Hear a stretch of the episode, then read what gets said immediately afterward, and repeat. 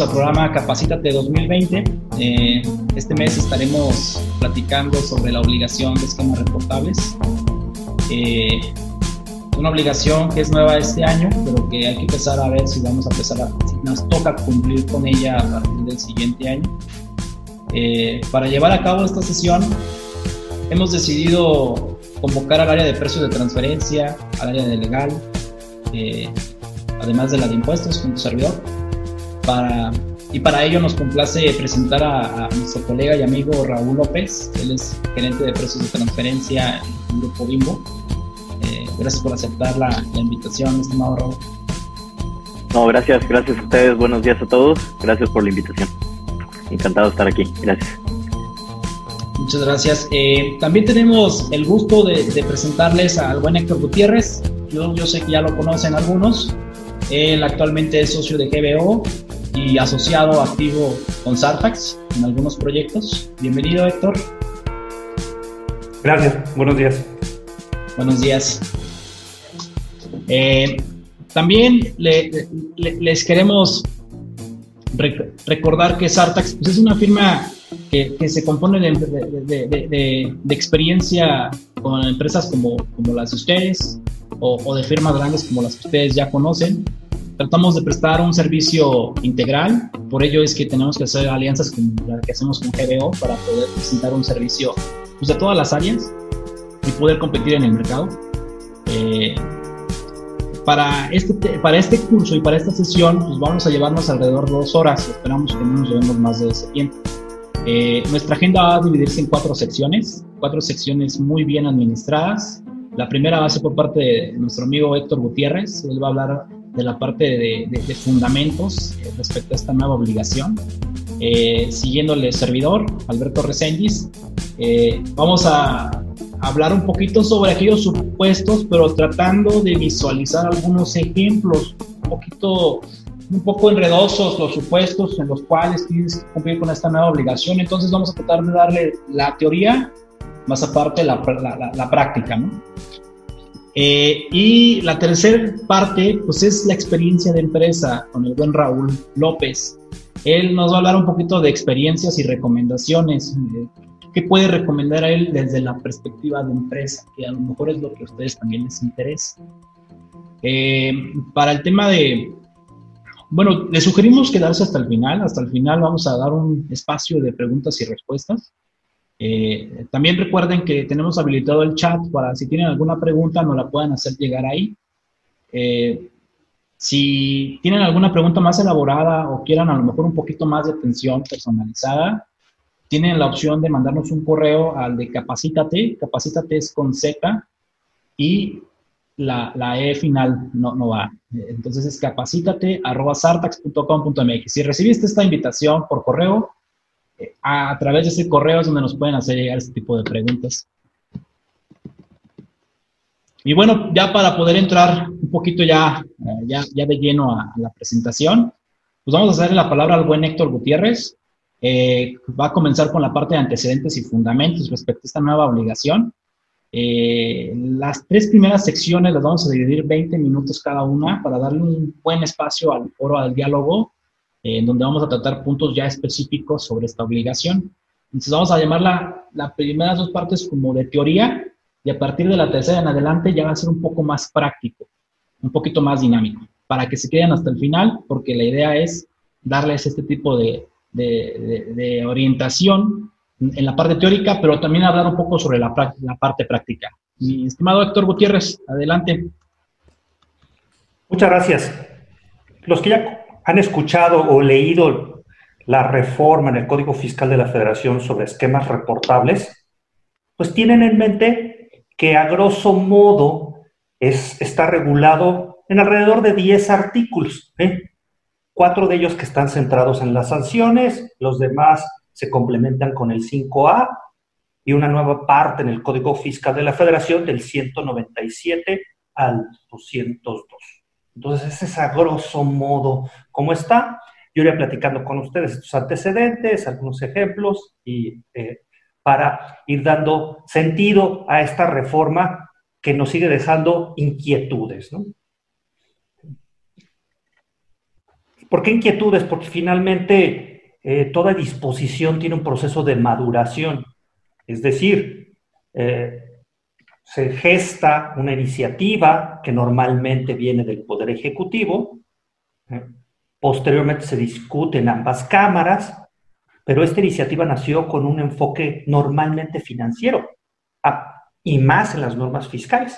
Es decir, ¿qué tengo que hacer para consolidar mi capacidad de lograr la recaudación?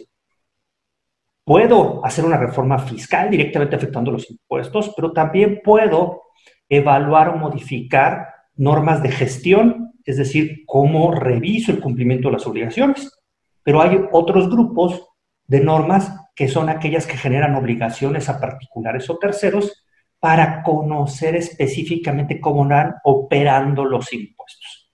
En el caso de este tipo de esquemas ¿eh? reportables, pues resulta que es de este tipo en realidad cómo ubico situaciones concretas de las cuales solicito información sin que de momento tengan un efecto fiscal. Entonces, en estos antecedentes vamos a hablar de estos puntos, ¿no? De los subjetivos, objetivos y los ejes que lo llevan. Con la siguiente, ¿no? Por favor. Es importante que ustedes se lleven en la mente que si bien la reforma en estos a grosso modo 10 artículos, empieza en el 197, 198 a enfocarse en el asesor fiscal. Un asesor fiscal que pueda tener residencia en México o residente en el extranjero, y, pero es residente en el extranjero con establecimiento permanente aquí, que aquellas esquemas que recomiende diseñe. ¿Y a qué se refiere con esquemas? En realidad no tenemos una definición de lo que es un esquema reportable. Son una serie de situaciones que regula principalmente el artículo 199, que, que comentará Luis más adelante. Una serie de situaciones muy concretas, pero que desafortunadamente quedan muy bajas. Situaciones que pasan en la empresa que forman parte de su operación, que pudieron haber sido recomendadas por el asesor y que tienen que reportarse a la autoridad fiscal. Insisto, esto no detona en sí mismo una obligación de pago de algún impuesto. Simplemente eh, reconocer las situaciones que parten en un principio, desde la perspectiva de la reforma, de una recomendación del tercero. Pero finalmente también la empresa va a ser el obligado principal. Y es importante que en esta parte ustedes se lleven en la mente que la norma quedó demasiado ¿eh? vaga, es decir, tuvo supuestos demasiado amplios. Yo a mí me parece muy interesante ver que desde el mismo artículo 197 en el séptimo párrafo hace referencia a que cuando hay un esquema que genere un beneficio fiscal, pero no se esté obligado a reportar, debiera reportarse. Ah, caray, pues me resulta sorprendente. Todavía no llegamos al artículo 199 que regula los esquemas reportables, es decir, estas situaciones generales que provocan un beneficio fiscal, y ya el artículo está avisando que de todos modos puede haber un sinfín de situaciones que generan un beneficio fiscal. A mí me parece que esto nos deja pues totalmente incompletos y con inseguridad jurídica por esa apertura tan grande.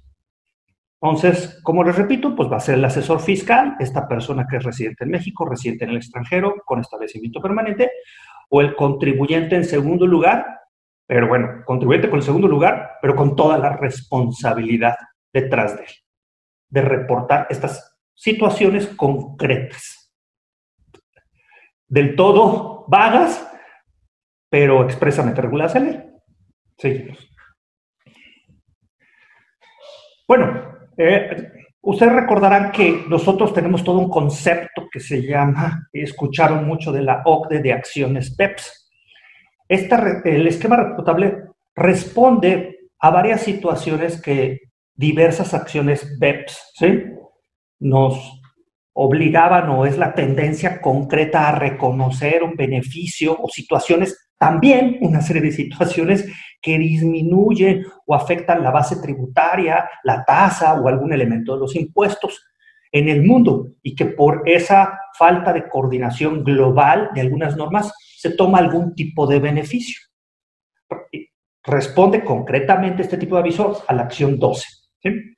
Lo que ven en, la lámina simplemente es la traducción literal de lo que viene en la acción 12. Es que proporcione recomendaciones para el diseño de reglas que requieran, en el caso de esos países, o sea, todos los países tendrían que generar reglas para que los contribuyentes y los asesores revelen acuerdos de planificación fiscal agresiva. Ahí viene una pregunta, ¿de veras estamos en situaciones de planificación fiscal agresiva? No, no, vamos a entrar un poquito más a detalle en eso. En realidad es un punto que cada país va a estar evaluando las situaciones de planificación fiscal agresiva. Y estas recomendaciones buscan un equilibrio de la necesidad de información temprana de esquemas agresivos de planificación fiscal con el requisito que la divulgación esté adecuadamente dirigida, sea ejecutable y evite una carga de cumplimiento indebida. Si se fijan, en realidad los esquemas reportables están cumpliendo directamente con una acción en BEPS. Y este es el elemento objetivo de donde sale la reforma o es el antecedente directo, porque hoy tenemos un concepto que se llama esquemas reportables. ¿Se cumple del todo con esta visión?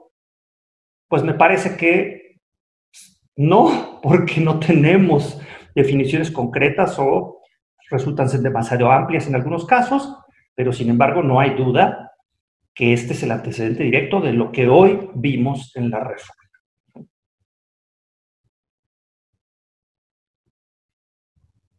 La siguiente, gracias. Desde mi perspectiva, ustedes pueden generar que estos esquemas reportables tienen tres ejes, es decir, se basan en tres situaciones que en su conjunto redondean la obligación.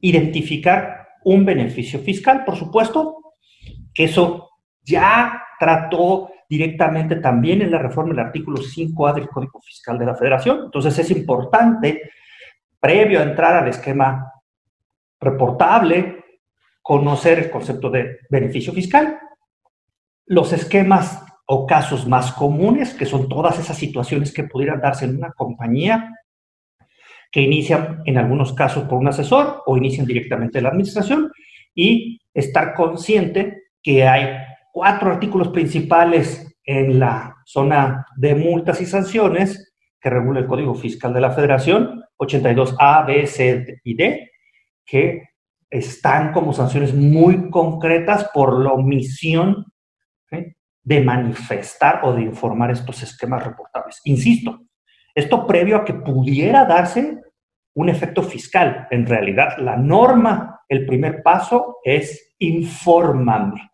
de estas situaciones que yo preveo que te van a dar un beneficio fiscal de no cumplir con criterios de información delimitados, estás en un supuesto de una multa. Entonces, esto es lo que lo redondea. Va a haber una segunda parte, eh, seguramente, dentro de este contexto, que puede generar una obligación fiscal por llevar a cabo esta situación, este hecho, o una serie concatenada de actos jurídicos para tener un beneficio fiscal.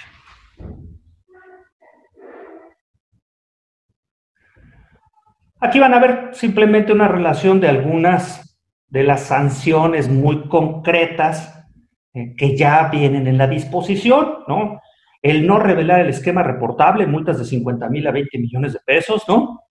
O no atender un requerimiento de información adicional hasta una multa de 300 mil pesos, no informar de los cambios, es decir, también hay una obligación de que si un esquema reportable sufre alguna situación en un cambio en su actuación de esta situación que hemos comentado, ¿eh? Hasta medio millón de pesos, o no presentar una declaración informativa, también tiene un grado de sanciones concretas, ¿no? que es uno de los puntos que hemos considerado nosotros como ejes de los esquemas reportables.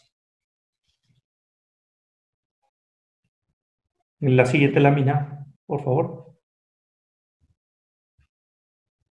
En la parte de beneficio fiscal, la disposición de forma concreta que hemos venido comentando, que es el Código Fiscal de la Federación en el artículo 5A, que es un artículo que regula de forma expresa una recaracterización que pueden tener los actos o situaciones que están en una compañía, que pueden dar un beneficio fiscal. Entonces, el 5A es un artículo que en sí mismo está viviendo y tiene un procedimiento pero además, al generar una definición de beneficio fiscal, se complementa con la reforma del 197 a 202 y luego que está relacionado con las sanciones que ya hemos comentado del 82A al 82D.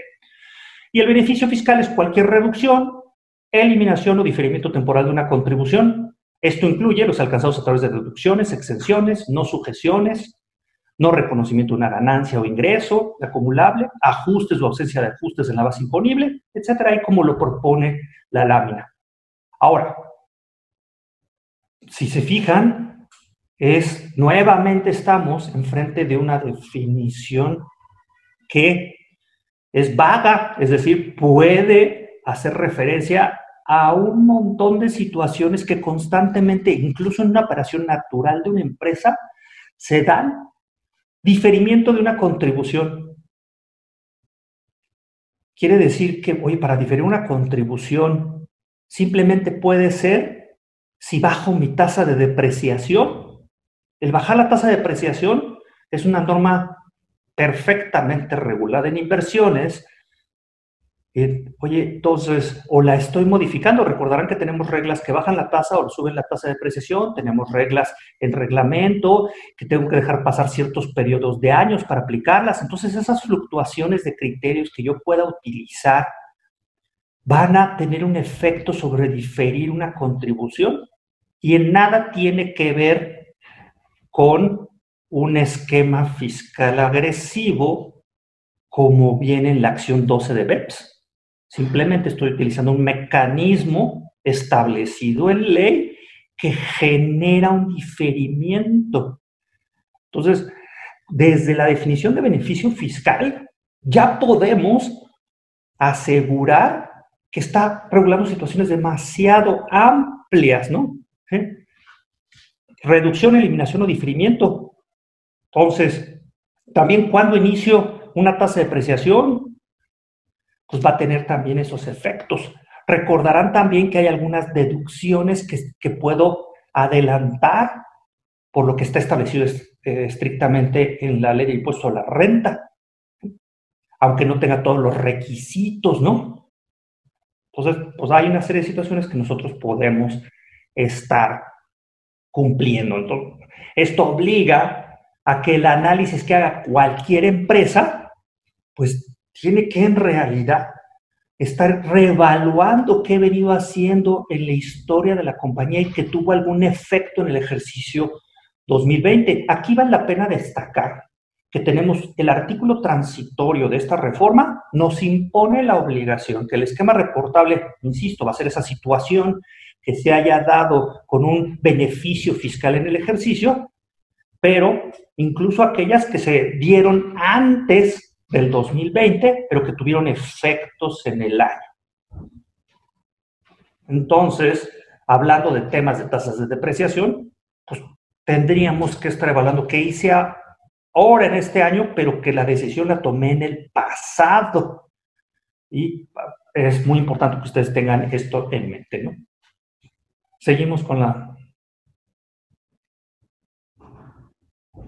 lámina, por favor.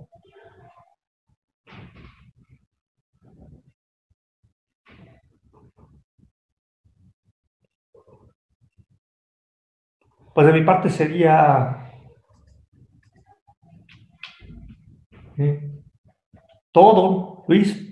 Me parece que tú vas a entrar a, describir la parte de los supuestos, ¿no? Sí, de los supuestos. Es muy importante lo que acabas de comentar, mi estimado Héctor, por, principalmente por los elementos antes de llegar a los supuestos. Puedes estar en un supuesto, pero también es importante lo que acabas de mencionar.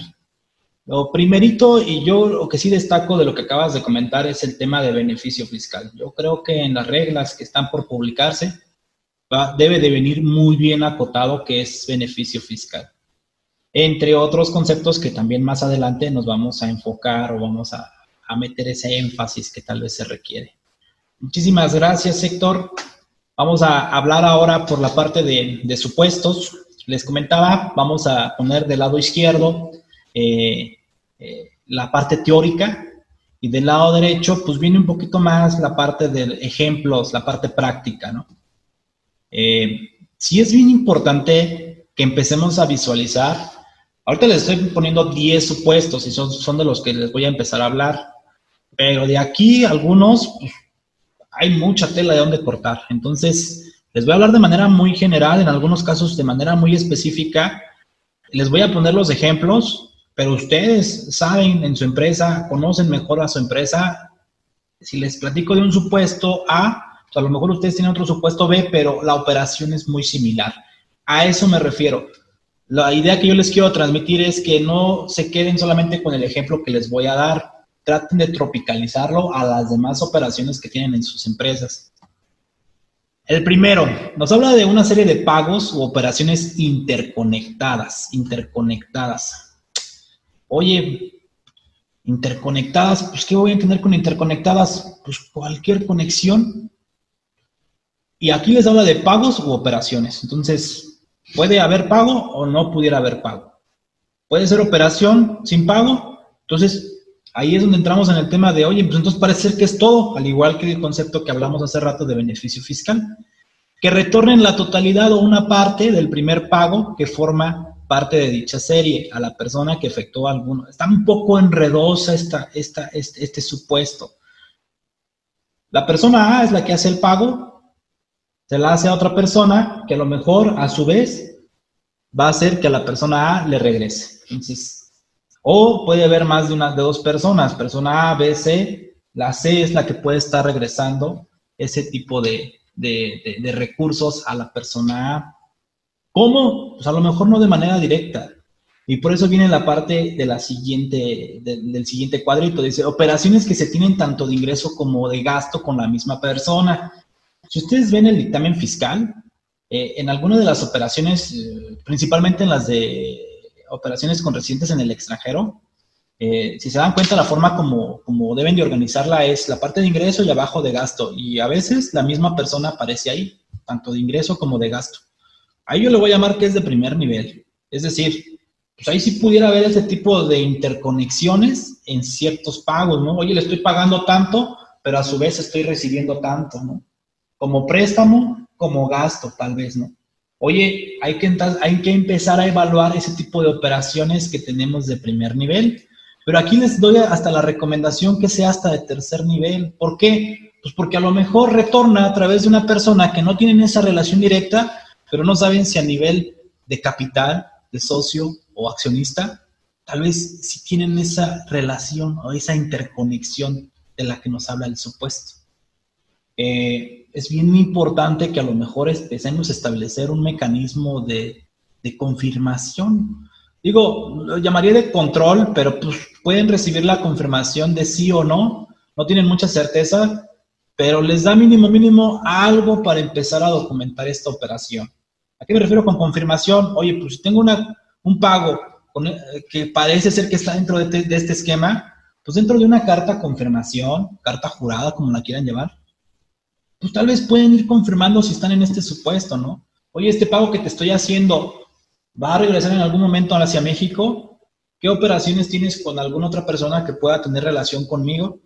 No sé, la idea es empezar a hacer un caminito y un proceso para llegar a una muy buena confirmación por parte de los extranjeros, principalmente que son de los que a veces no quieren dar información, aun y cuando forman parte del mismo grupo al que pertenecemos. Otro supuesto es que involucre a un residente en el extranjero que aplique beneficios del tratado. Uh, pues ahí ya nos estamos encontrando con casi todos los pagos al extranjero, en los cuales México tiene un tratado para evitar la doble tributación con aquellos países, ¿no? Principalmente aquellos que tengan beneficios empresariales. ¿Por qué? Porque pues, no hay una definición todavía de qué vamos a entender por beneficio para efectos de esquemas reportables. Entonces, de entrada, vámonos a los que estén aplicando beneficio empresarial. Cuando ustedes tienen una operación con un residente en el extranjero que no tiene establecimiento permanente en México, En lugar de tributar en el título 2 o en algún otro título, se tienen que ir al título quinto y a lo mejor les significa una tasa de retención dependiendo del tipo de operación que sea, ¿no? Si esa operación es a nivel local, legislación local, la elevan a nivel tratado para evitar la doble tributación, pues parece ser que si la tasa que dice que, se menciona en la ley es, es mayor y la del tratado es menor, oye, pues parece ser que ahí también pudiéramos caer en un beneficio, ¿no?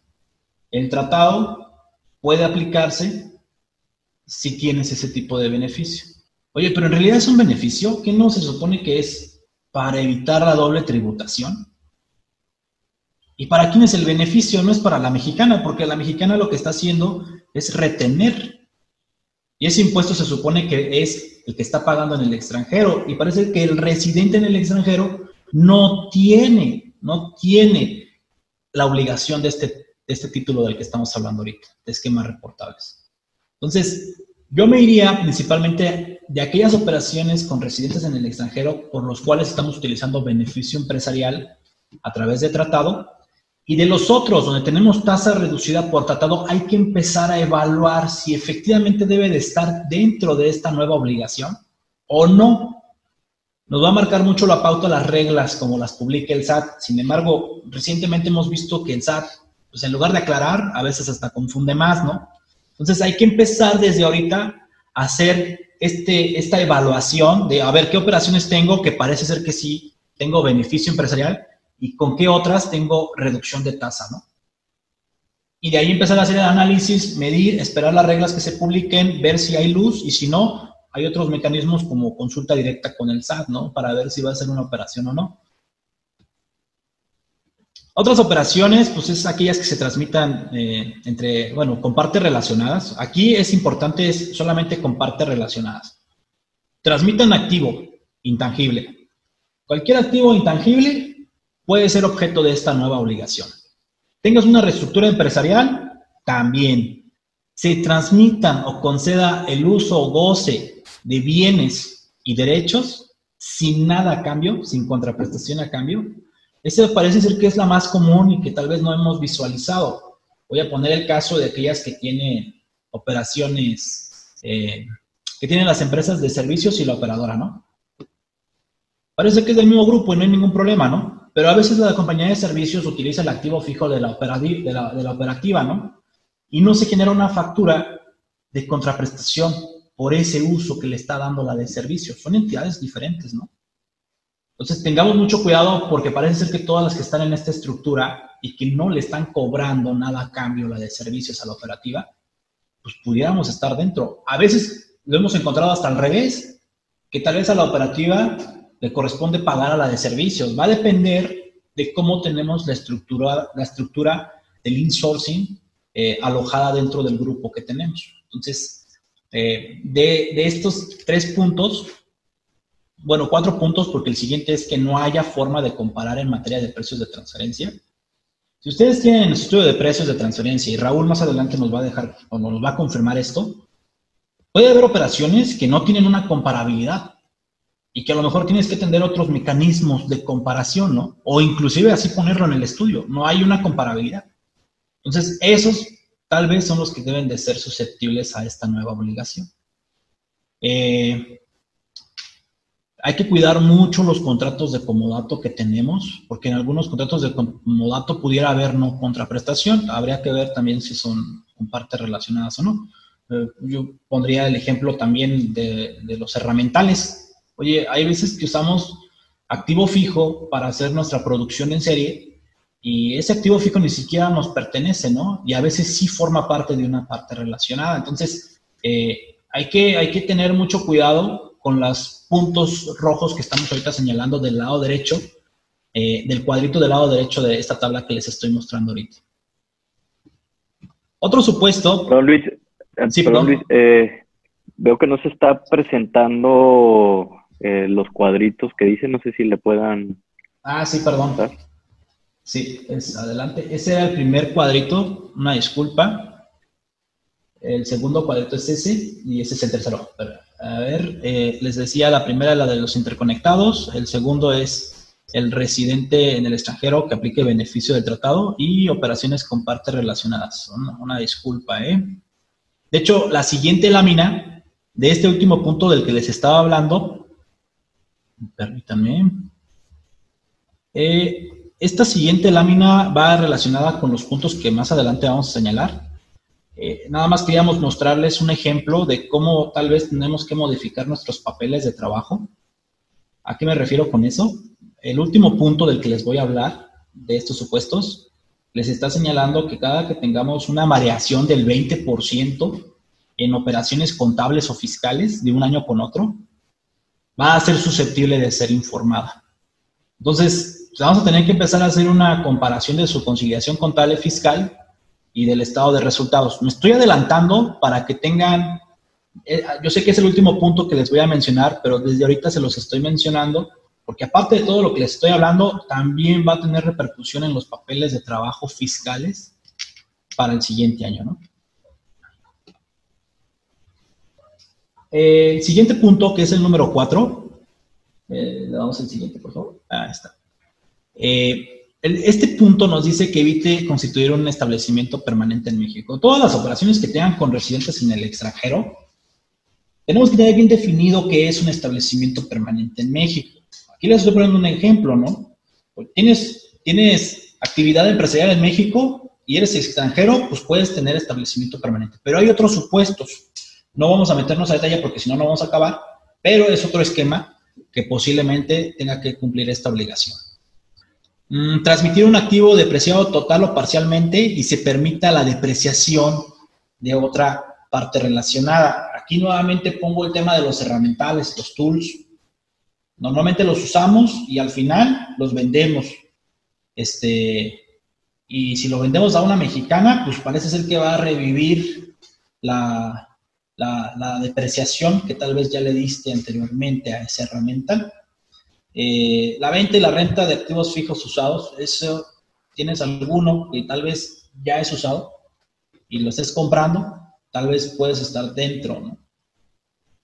Y reestructuras de empresas. En las reestructuras de empresas siempre va a haber enajenación de activo fijo, donde a lo mejor van a empezar a revivir depreciación, dependiendo de los valores que alojen contablemente. Otro de los supuestos, que es el número 6, es identificar el beneficio, eh, identificar el, evitar el, identificar el beneficiario efectivo de ingresos o de activo. Cualquier pago nacional o extranjero, hay que tener la confirmación de que va a ser el beneficiario efectivo. Oye, pero eso a qué te refieres? Pues, es bien sencillo. Si tú haces un pago a una persona y que a lo mejor esa persona no va a ser la beneficiaria al final, simplemente es como la triangulación, es como el intermediario, lo voy a llamar así, y va a terminar en otro lado, pues a lo mejor ahí estamos en este supuesto. Normalmente esto se utiliza porque a lo mejor si tienes una tasa de 20% con ese país, que si la tuvieras con el beneficiario efectivo, que tal vez es el 30%, este es a lo mejor el motivo por el cual lo metieron como esquema reportable, ese tipo de beneficio que tal vez está recibiendo al hacer esa triangulación. Esto incluye cualquier pago, les vuelvo a repetir, nacional o extranjero. Se tengan pérdidas fiscales cuando esté por vencer el plazo para amortizarlas. Normalmente cuando una empresa que tiene pérdidas y que ya están por, por, por, caducar, eh, por vencer el plazo para que puedan amortizarlas. Normalmente se establece algunos mecanismos para revivir ese plazo o para poder aprovecharlas. Entonces, este, este, este va a ser un esquema reportable. Cuidemos mucho aquellas empresas que tienen pérdidas fiscales y que ya las tienen muy antiguas, porque posiblemente sí estemos dentro de este supuesto. ¿Por qué les digo posiblemente? Si tú tuvieras una operación, bueno, tuvieras esas pérdidas que están por vencer, y haces una operación con, con, otra persona donde ella le va a significar una deducción y para ti un acumulamiento, oye, pues parece ser que sí estás transmitiendo parte de esa pérdida, ¿no? Indirectamente. Tal vez aquí lo importante va a ser ver si hay una variación considerable en las operaciones. ¿Qué pasaría si año con año venías teniendo cierto nivel de ingresos, cierto nivel de gastos y por eso eras perdedora? Y de repente, ¡pum!, te da un incremento de ingresos que eso significa que tengas una utilidad considerable y que en ese momento puedas amortizar todas esas pérdidas. Oye, pues iba a llamar la atención con qué operación, con quiénes tuviste operaciones de ingresos de los cuales significó en utilidad. El supuesto 8 es que evites la tasa adicional del 10% de decreto de dividendos. Oye, pues a lo mejor contratado puedes exentar ese 10%.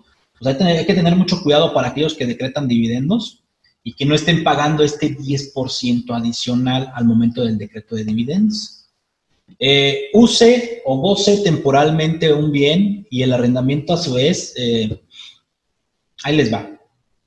Las empresas que igual tienen una, una empresa de servicios y una operativa, casi siempre eh, pues, buscan arrendarle a la de servicios. ¿Para qué? Para que tengan un domicilio diferente, para X, no. Este, o la operativa está arrendando financieramente esa planta y luego esta operativa le quiere arrendar a la de servicios, entonces ahí tienes esa triangulación. Y, y luego resulta que la que está arrendando inicialmente esa planta sí forma parte o es parte relacionada de la, de la principal, ¿no? No es muy diferente, nada más hay que revisar los, digo, no es complicado, hay que revisar solamente los contratos de arrendamiento de activos fijos, eh, no solamente de inmuebles, también maquinaria, los herramientales, por ejemplo, a veces en lugar de adquirirlos son usos, los, los tienes en uso, este, hay que revisar ese tipo de contratos y principalmente los que son intercompañía. El supuesto 10 es involucre operaciones cuyos registros contables y fiscales presenten diferencias mayores al 20%. Oye, pues tiene que ser de manera anual, ¿no? Si no, ¿cómo te voy a, a, comparar? ¿O a poco te voy a comparar de la operación más reciente a la anterior? Este, va a ser muy complicado, ¿no? De hecho, aquí puse como pregunta del lado derecho, es, ¿es por operación o a nivel rubro? Oye, pues si es por operación ya me lo pusiste bien complicado, porque entonces, a partir de este año, tengo que llevar un control de todo el tipo de operación que he tenido y después de ahí empezar a compararlas el siguiente año igual por operación. Entonces va a estar bien complicado. Si fuera por rubro, oye, pues nos vamos al rubro del estado de resultados o de la conciliación contable fiscal y simplemente por cifra, pues vamos viendo cuál disminuye, cuál, cuál es superior, perdón, al 20%, ¿no? Y ahí vemos cuál pudiera calificar dentro del supuesto. Yo por eso vuelvo a repetir, este es uno de los puntos importantes en donde tal vez la gente de impuestos va a tener que meterle más tiempo al tema de los papeles de trabajo e identificación. Los otros no los estoy haciendo de menos, porque los otros también van a ser supuestos sumados a lo que Héctor nos comentaba al principio. Y antes de llegar a la participación de, Raúl, que les comentaba que ya a partir de ahí va a ser un poco más práctica, digamos que ahorita tratamos de darle lo, más rápido posible a la parte teórica, pues es advertir que ya hay contestación de parte del SAT hacia la PRODECON, eh, donde nos indica que próximamente va a haber una publicación de reglas eh, y formatos respecto a esta nueva obligación, que ahorita no conocemos y por eso no les podemos dar mucho detalle, y, a lo mejor meternos tan a fondo en la parte de ejemplos. Eh, va a haber una declaración informativa que va a permitir normal y en su momento corrección como si fueran complementarias. Eh, va a haber fecha de presentación para aquellos casos generalizados o personalizados. Poco a poquito van a ir conociendo la parte generalizada para la parte de los, de asesores principalmente. Eh, va a haber publicaciones de esquemas legales. Esto es muy importante porque a través de jurisprudencias, parece ser que la autoridad va a empezar a buscar hacer un listado de aquellos esquemas que él considera que sí son legales, ¿no? Que tal vez se informaron, no por el hecho de estar en esta obligación significa que ya estás mal, ¿no? O que va a ser no deducible o vas a acumular de más para efectos de impuestos. Tal vez ahí el SAT lo que va a hacer es la evaluación y va a decir, ah, este parece ser que es legal, ¿no? Aunque esté dentro de mis, supuestos, es legal. Y tal vez a través de jurisprudencia se va a generar esta, esta publicación que les estoy comentando. Pero también va a haber una publicación de aquellos esquemas que considere que son ilegales, adicional a los criterios no vinculativos. Entonces, hay que estar al pendiente con esos. Yo creo que hasta el siguiente año vamos a empezar a, escuchar más sobre ellos. Eh, hay una, opera, una declaración informativa de operaciones relevantes. Pudiera desaparecer una vez que haya bien las reglas de, del juego, porque pues prácticamente la mayoría de esas operaciones acá se deben de estar informando. Eh, va a haber una asignación de número de identificación. Oye, cada caso que vaya a reportarse, ya sea el asesor o el contribuyente, va a tener su número de identificación. Y ese va a servir para todos. Más adelante vamos a platicar de qué nos va a servir ese número tanto a las empresas o a los asesores. Eh, seguimiento de las reglas y formatos, esto va a ser muy elemental. Hay que darle seguimiento cuando se publique para ver cómo sigue, si sigue todavía con dificultades o con, con errores o con problemas de interpretación o si se están despejando todas las dudas que ahorita tenemos. Y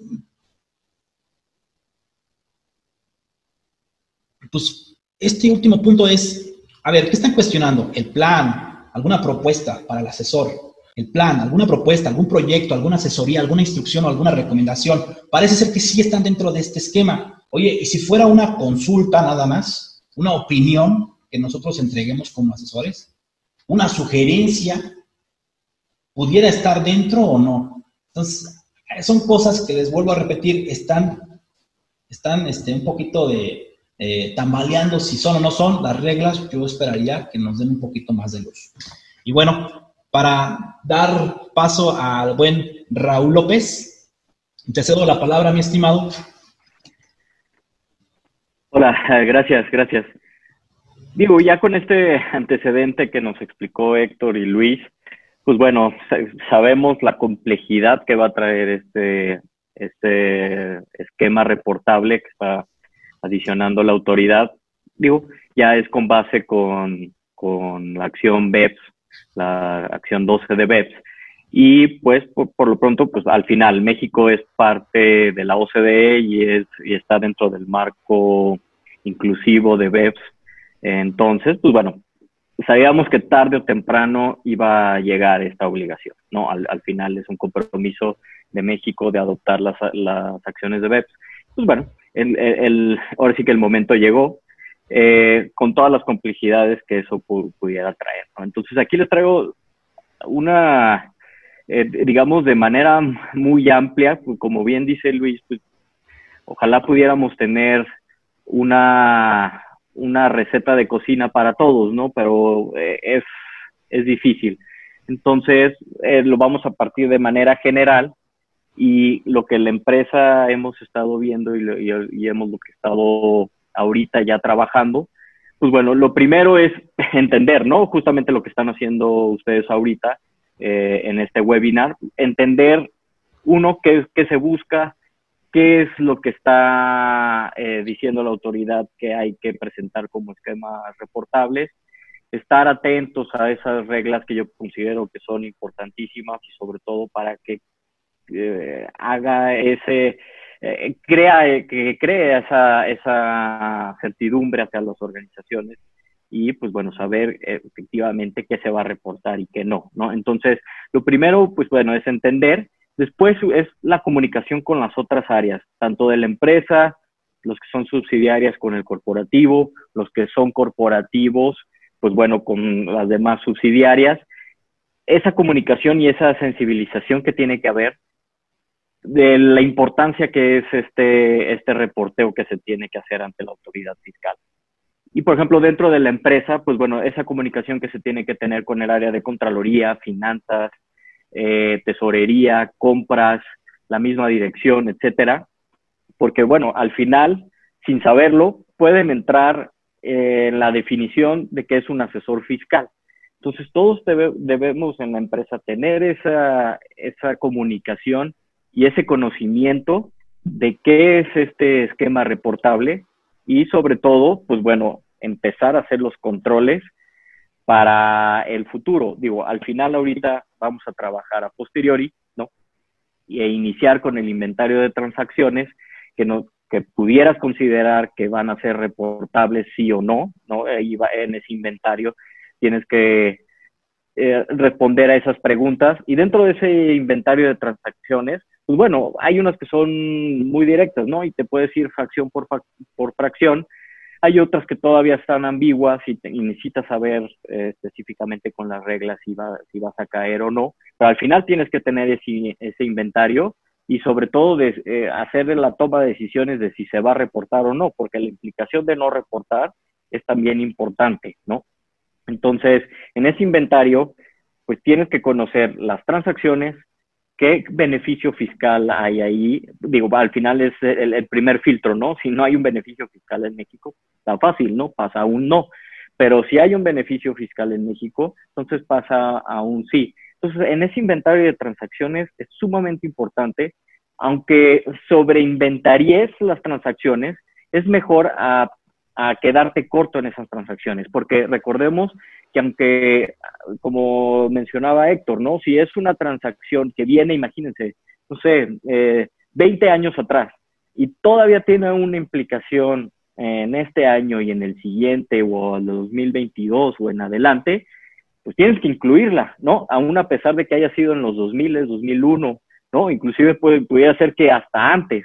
Entonces hay que desempolvar un poquito esas operaciones que se plantearon en, en, un pasado que inclusive a lo mejor muchos de nosotros ni siquiera estábamos en la empresa, ni siquiera estábamos involucrados con esas transacciones, con esas transacciones, perdón, o ya no están las personas que lo implementaron. Entonces hay que desempolvar un poquito esas transacciones y eso se vuelve bastante complejo, ¿no? Y, y, sobre todo para la parte de la cuantificación del posible beneficio fiscal. Hay unos, digamos, eh, que sí es muy directo esa cuantificación del beneficio fiscal y no hay tanto problema. Pero también entramos a una parte ambigua, los que no. ¿Y cómo vas a cuantificar ese, ese, ese beneficio fiscal? ¿No? Porque puede ser eh, que lo estés aplicando ahorita o que en el futuro vas a tener.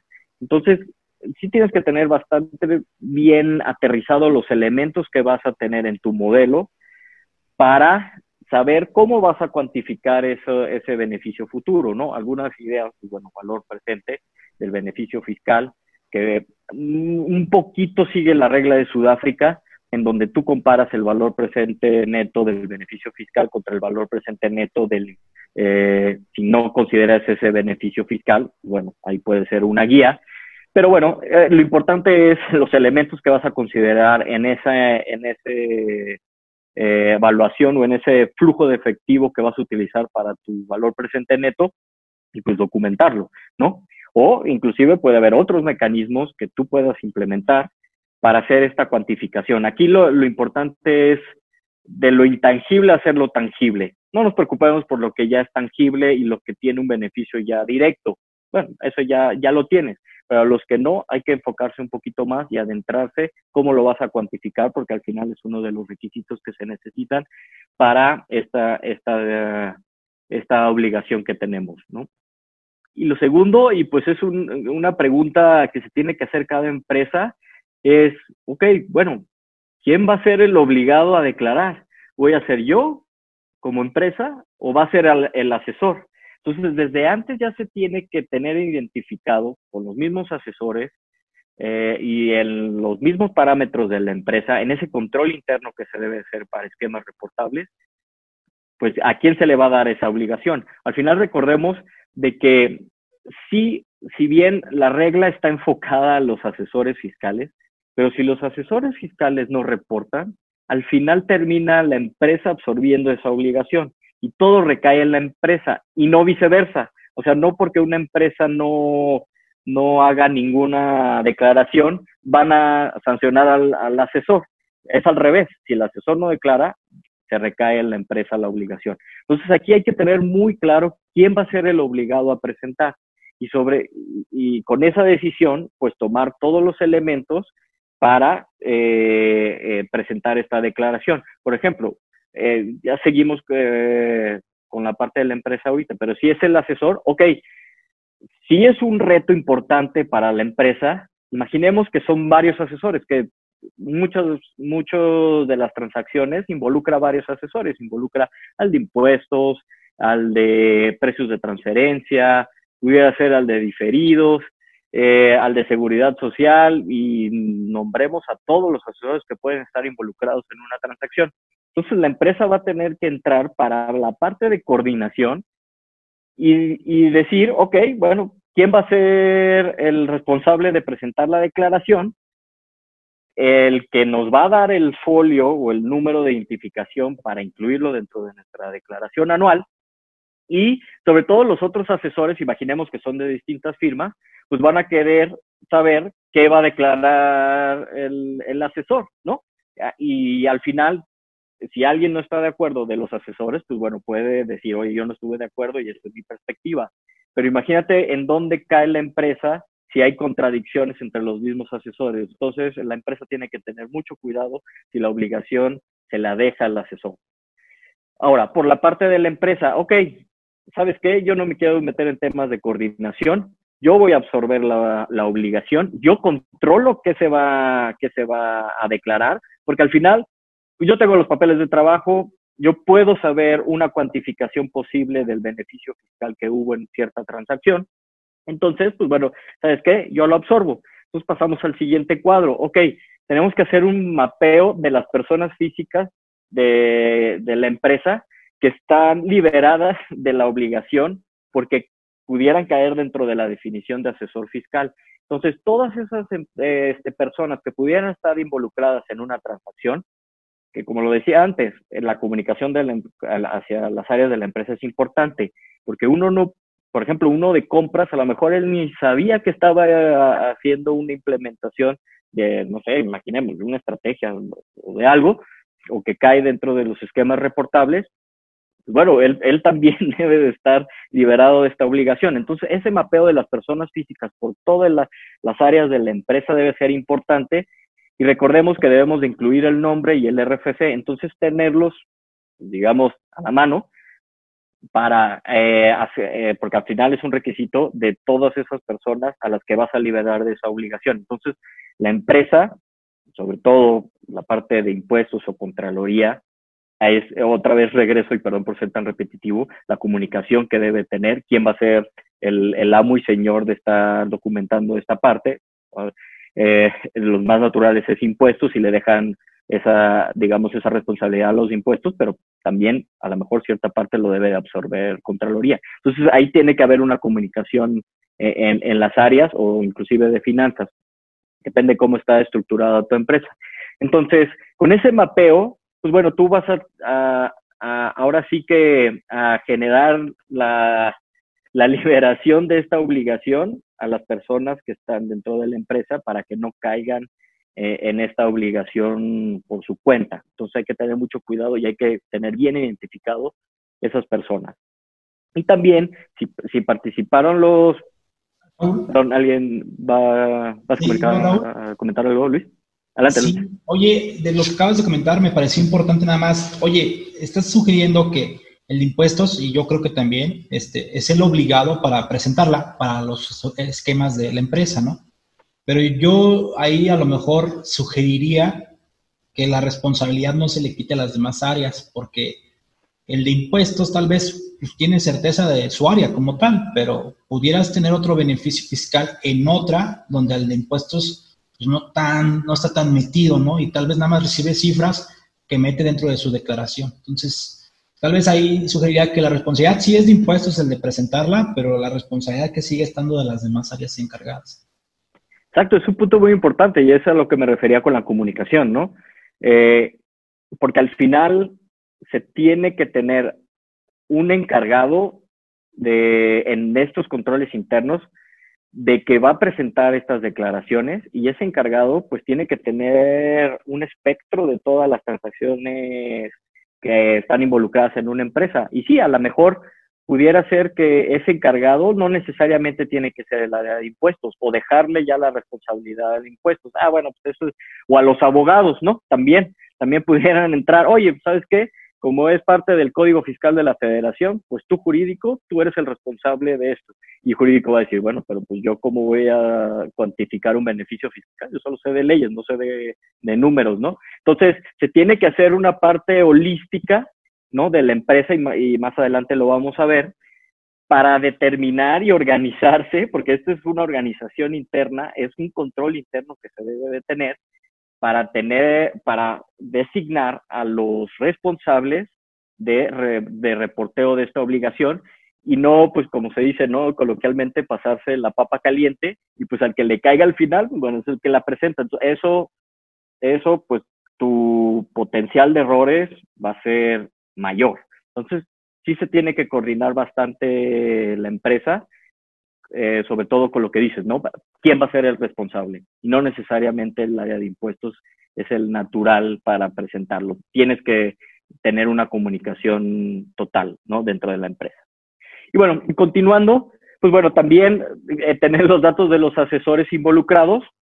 Eh, digo, aquí, aunque, bueno, supuestamente debemos de tener el nombre del asesor y su RFC, y también dice algo de que algo con que se le puede identificar a ese asesor.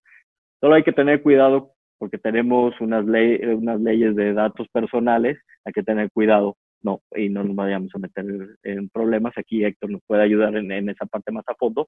Entonces, eh, hay, que, hay que ver qué datos de los asesores involucrados vas a dar, porque tampoco no le vas a decir, ah, vive en calle tal, en número tal, con un... No, hay que tener cuidado, ¿no?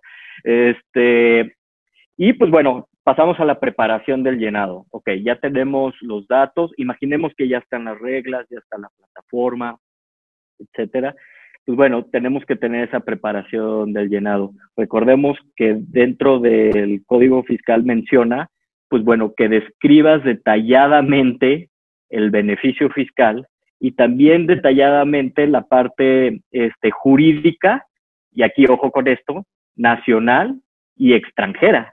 Entonces, no solo debes de tomar la parte nacional y decir, bueno, pues yo tomo mi, cachito de México, pues lo que haya pasado en Estados Unidos, en Canadá, en India, en España, pues hay que se hagan bolas, ¿no? No, tienes que también reportarlo y decir qué elementos jurídicos tiene la parte nacional y extranjera. Entonces hay que tener mucha comunicación entre toda la empresa, eh, si son subsidiarios con el corporativo y si son multinacionales, pues bueno, también con, con las subsidiarias. Entonces esa comunicación tiene que ser constante y abierta, ¿no? Al final eh, se debe de actuar como un grupo. Y pues bueno, los llamados defense file, ¿no? O sea, eso pues ya sabemos, mucho lo hemos escuchado, tanto en la parte de servicios, lo que es la materialidad, en precios de transferencia, etcétera. Pues bueno, esto es algo que se tiene que hacer, el defense file por transacción. ¿Lo vas a tener que hacer? Sí. ¿Lo vamos a tener que hacer? Sí. Al final es documentar hasta te vas a, la decisión de si es reportable o no. Tienes que tener la documentación del por qué no. A lo mejor va a ser muy sencillo. Ah, bueno, pues sabes qué, no hay un beneficio fiscal en México. Está sencillo. hay otras que no son tan sencillas, ¿no? Entonces, ¿qué documentación tienes para llegar a la conclusión que llegaste y en eso mantener en este defense file? Y bueno, la, la recomendación es tener ese repositorio de defense file por eh, esquema reportable presentado y con eh, la complicación que esto conlleva, eh, porque bueno, no sé si más adelante, pero se explicará la parte de los días que tienes para presentarlo, que son 30 días, tanto para los generalizados como para la parte de personalizados. Entonces, pues bueno, es poco tiempo, ¿no? Y irlo documentando, ahora sí que en tiempo real, porque si lo dejamos para después, va a ser complicado.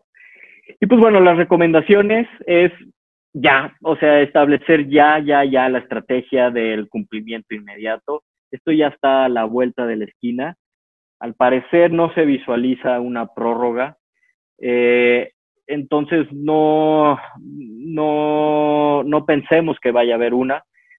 Eh, ya tenemos que estar haciendo la estrategia del cumplimiento inmediato ¿no? Porque eso ya lo tenemos que tener, independientemente si hay reglas o no, ya nosotros como empresas ya debemos de tener el inventario de transacciones y con eso tener la, la, posibilidad y la información a la mano cuando una, una, que, una vez que se presenten las reglas y la plataforma donde se va a presentar. Entonces, esto es muy importante de ya estar empezando, ya estamos agosto.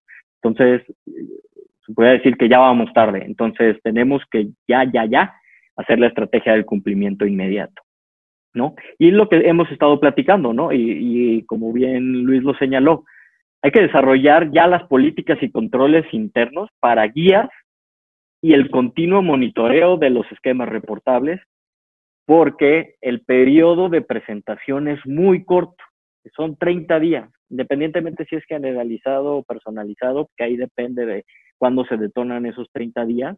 Es un periodo muy pequeño, o sea, la verdad suena mucho, pero es nada, ¿no? Y además, pues bueno, nosotros tenemos nuestras actividades normales, entonces, pues tenemos que esto hacerlo de manera ágil y sobre todo tener esa capacidad y esa eficiencia para poderlo presentarlo y presentarlo bien, ¿no? Dentro de lo que podemos presentar bien, pues bueno, cumplir, ¿no? Entonces hay que ya desarrollar esas políticas y controles internos, sobre todo por la parte de la comunicación y para que no se haya malentendidos de que, no, pues yo pensé que eras el de impuesto y tú lo deberías de haber presentado, no, pues tú eres el contralor y o tú eres el de finanzas o etcétera. Entonces hay que tener mucho cuidado.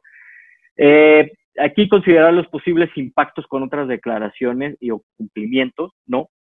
Si bien se visualiza, como bien lo dijo Luis, el posible, la posible eliminación de operaciones relevantes, pues al momento, al no tener eso, pues se tienen que hablar, ¿no? Eh, sobre todo en la parte de reestructuras, eh, en la parte de venta de intangibles, hay que tener cuidado de eh, si se tiene que reportar para operaciones relevantes y se tiene que reportar para esquemas reportables, o se dé el supuesto de que no lo, no lo, no sea para un esquema reportable, pero sí para una operación relevante. Eso se vuelve un, un poco complicado, ¿no? Entonces hay que tenerlo bien en la mira y sobre todo ser congruentes con la información que se va a presentar, ¿no?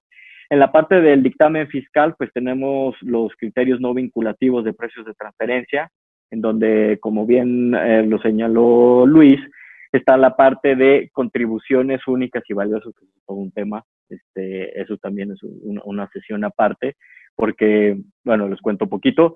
Eh, las guías de la OCDE dice contribuciones únicas o valiosas.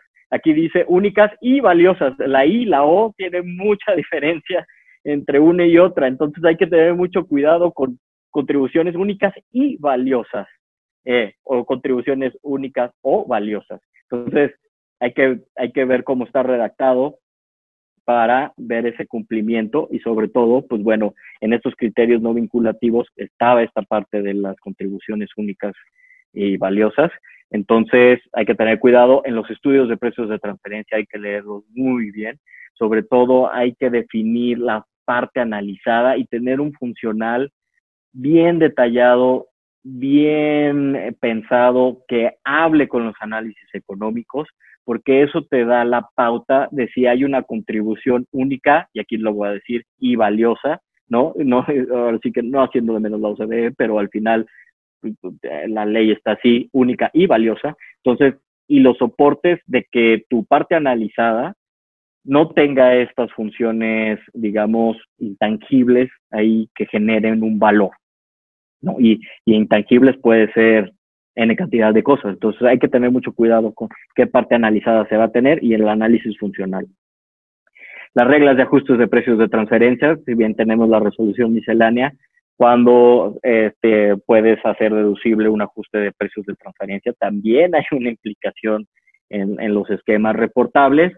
Las declaraciones informativas de precios de transferencia, en específico de la parte de BEPS, que son las del 76A, Ahí hay gran parte de la información que pudiera decirse si hubo un esquema reportable que no lo estás eh, haciendo, eh, no lo estás declarando ante la autoridad.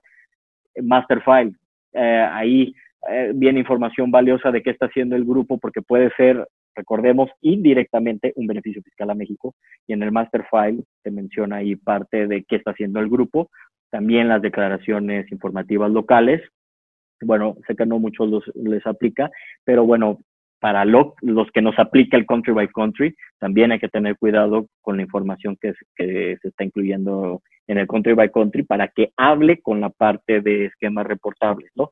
Y las declaraciones de Refipres, pues también hay que tener cuidado que se está declarando en, en las operaciones con Refipres y sobre todo, pues no, que no nos falte. Aquí habla también un poquito con, el, con la declaración país por país, eh, pues bueno, se hace ese cruce entre recipres.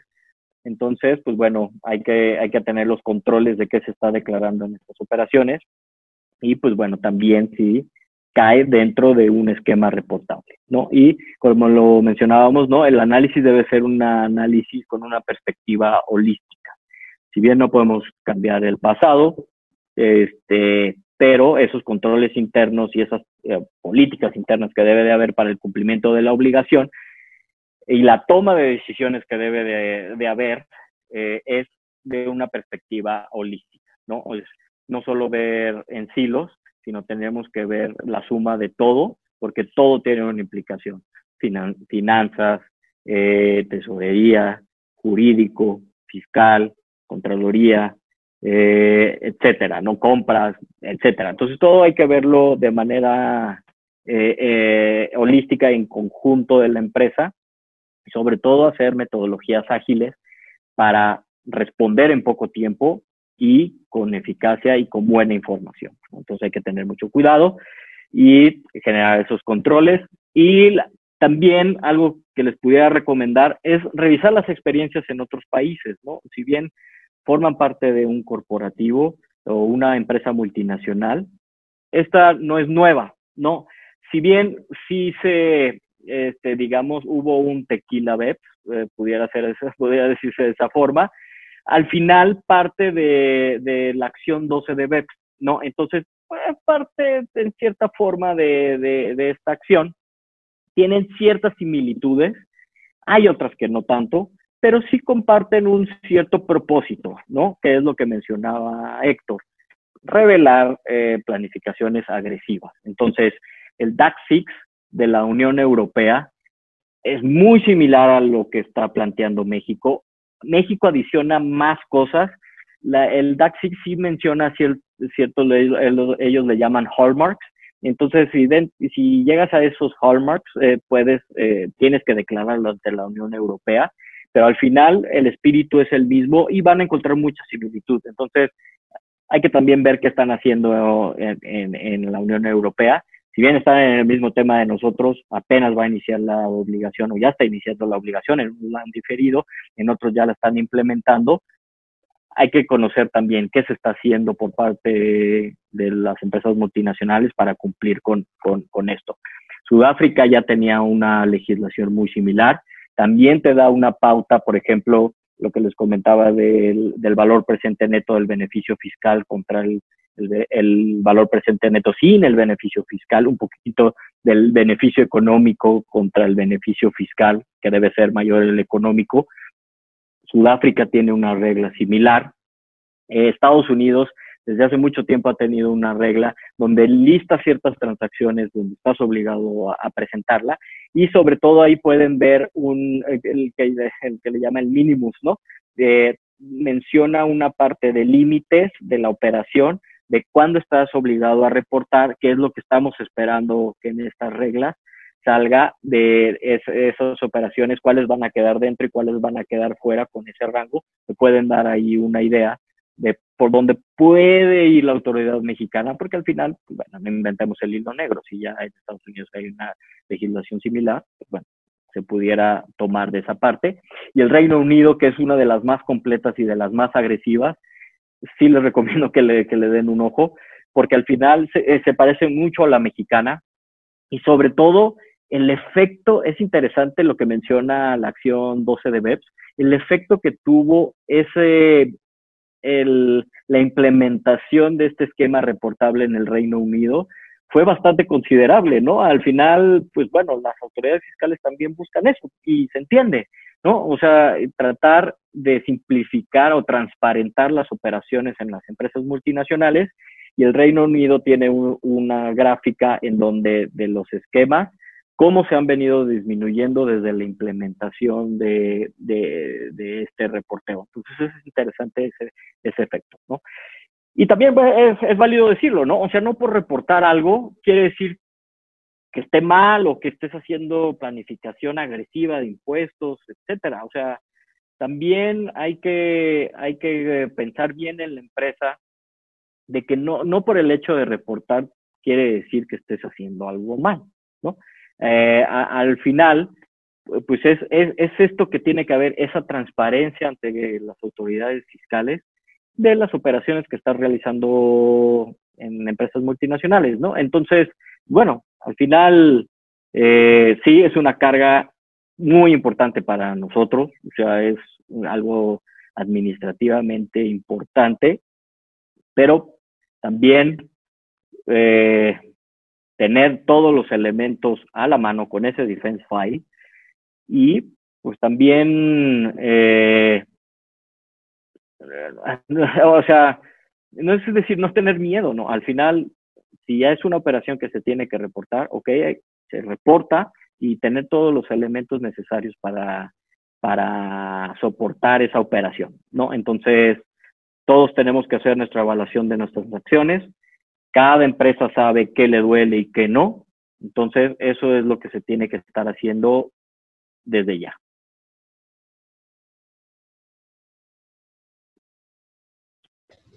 Muchas gracias, Raúl. Entonces vamos a dar inicio, si les parece, a la parte de foro de diálogo. En el foro de diálogo lo que vamos a estar buscando, les comentaba, son cuatro puntos. Este, esos cuatro puntos yo se los voy diciendo y vamos platicando. Eh, la participación eh, es, es activa sin ningún problema. La idea es hacer una tipo charla sobre el tema que pongamos de estos cuatro puntos y de ahí ver qué, qué, qué puede aprovechar la audiencia, ¿no? Uno, uno, de los puntos que queremos abordar aquí en el foro al diálogo es qué importancia deberían de darle las empresas a esta nueva obligación, además de las que hemos mencionado a lo largo de, de, esta plática, ¿no? Eh, no sé si quieran iniciar ustedes. Pues digo, yo te diría por la parte de la empresa, ¿no? Eh, yo te diría bastante, sí, es un algo que se le debe de prestar muchísima atención. Eh, yo creo que en el top de las obligaciones que tenemos eh, fiscales, esta sin duda es una de las primeras.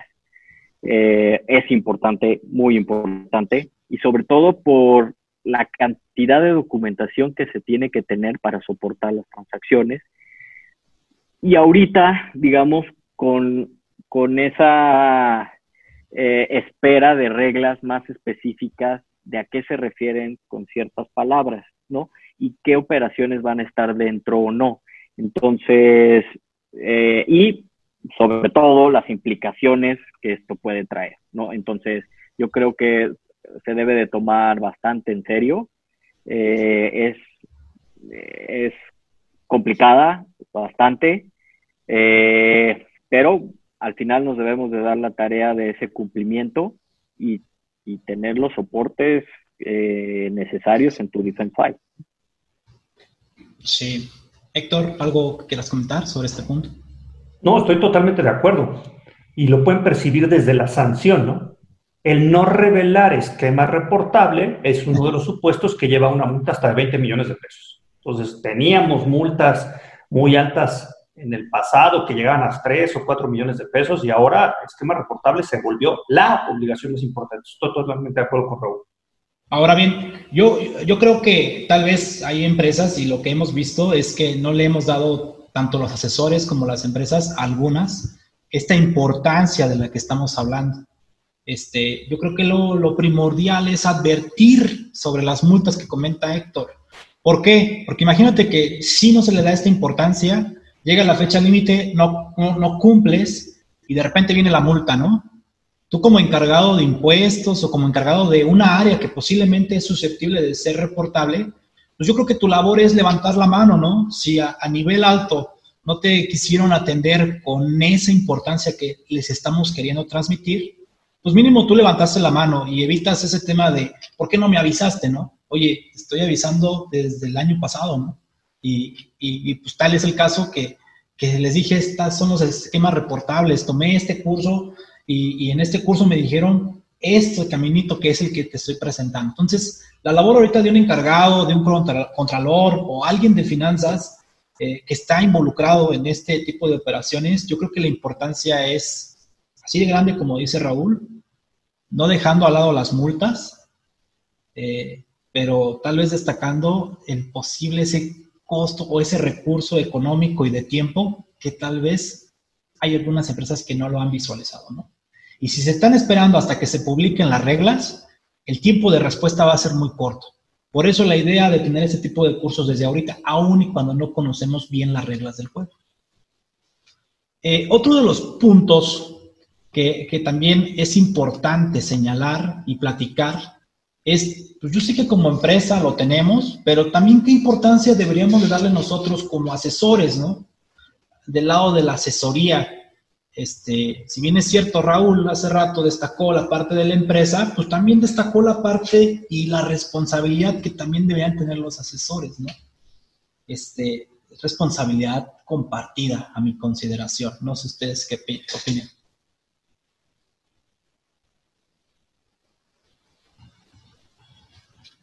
Bueno. Sí, es, bueno, yo agregaría un poquito ahondando en lo que ya comentamos. Hay una responsabilidad directa de la empresa, aunque la norma parece que es secundaria. Entonces, este, me parece que Raúl lo destacó mucho. Tienen que actuar ya, hacer el análisis ya, y el que lo hizo, lo está haciendo ahorita, va tarde. La empresa tiene una responsabilidad directa, objetiva. No, no, hay, no hay duda, no hay duda. La disposición hace referencia a que el asesor tiene un procedimiento concreto sobre el esquema, pero me parece que hay que leerlo como secundario. Exacto, exacto. Y sobre todo esa comunicación que debe de haber entre asesor y empresa.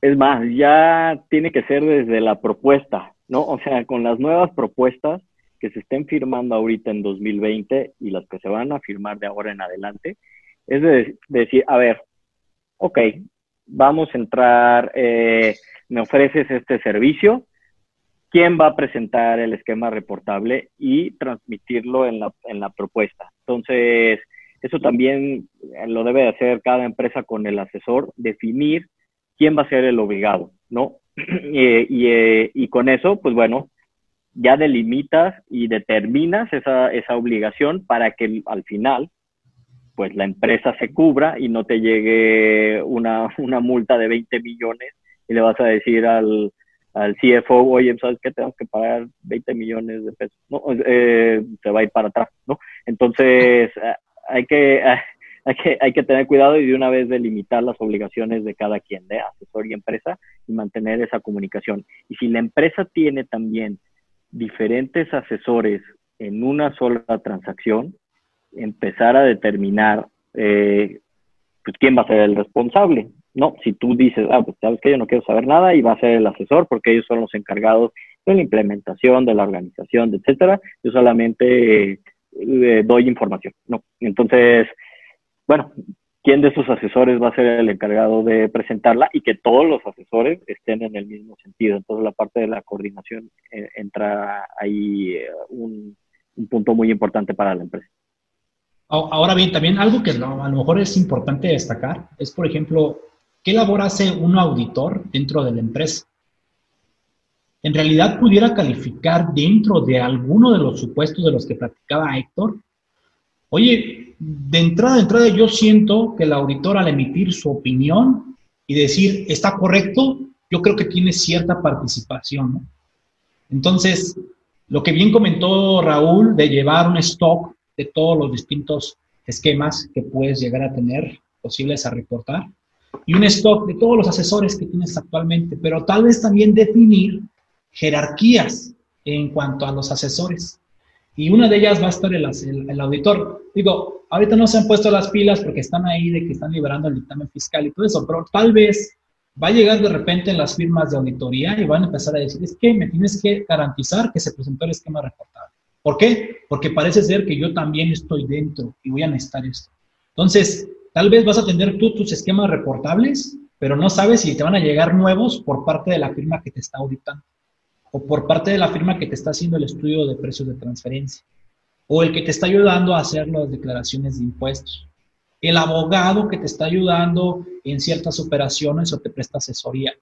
Entonces, hay que tener ese colchoncito, lo voy a llamar así, un colchoncito de que, aparte de las que yo estoy visualizando, pueden existir más, ¿no? Pero yo creo que una buena práctica, aprovechando la parte de empresa que está aquí por parte de Raúl, sería también definir jerarquía en asesores. Porque imagínate que tienes a este asesor que informó y luego tienes a este otro que informó esta otra operación y luego tienes este otro. Si puedes tener un asesor en común, oye, pues a lo mejor no necesariamente el auditor, ¿no? Puedes tener a una firma externa que se encargue de todo este tipo de operaciones. Oye, pues a lo mejor no participó en el diseño, pero la estoy haciendo partícipe para ver si va a, reportar este esquema reportable. Digo, no, no es por querer vender un servicio, pero yo creo que va a haber firmas que van a querer migrar allá, en donde van a decir, oye, aparte de tu auditor, quiero venderme como una persona encargada de toda la parte de esquema reportable. Y yo creo que las empresas también tienen que empezar a visualizar que sí necesitan apoyo. Digo, empresas como donde trabajas, Raúl, Grupo Bimbo, pues sí son grandes, tienen su área de precios de transferencia, pero hay empresas que no tienen su propia área, ¿no? Entonces tienen que empezar a ver qué tipo de apoyo van a necesitar y ahí a lo mejor van a estar una firma que tenga todas las áreas y que en su momento pueda decirles sí, no, sí, no, y a lo mejor quiera adoptar el riesgo, ¿no? Yo lo reporto, vuelvo a repetir y lo que acaban de decir eh, mis colegas, eh, oye, pues el que lo reportes no significa que, tengas un problema, ¿no? Entonces, tú como firma, yo los quiero reportar, te doy tu número de identificación y tu compañía ya lo repartes a todo el asesor que tal vez necesite ese número, ¿no? Eso es algo que a lo mejor a las empresas les va a estar evitando estar controlando qué asesor está reportando, ¿no? Eh, es algo que yo considero y que aquí en Sarpax le estamos dando esa importancia. Otro de los puntos que también quisiera que tratáramos es el reportar una operación en donde nos ubicaría como empresa y como asesor, digo, ya lo repetimos en varias ocasiones, ¿no? No por el hecho de reportarlo es que estés haciendo algo mal. Pero Raúl lo acaba de comentar muy bien, o sea, el hecho de reportarlo, pues lo ideal es que tengas un buen archivo de defensa, ¿no? Porque pues, si de por sí ya tienes la operación y al momento de que lo reportas, pues ya es un focote rojo que no sabes si la autoridad va a venir y te va a cuestionar sobre ese reporteo. No sé ustedes qué opinen.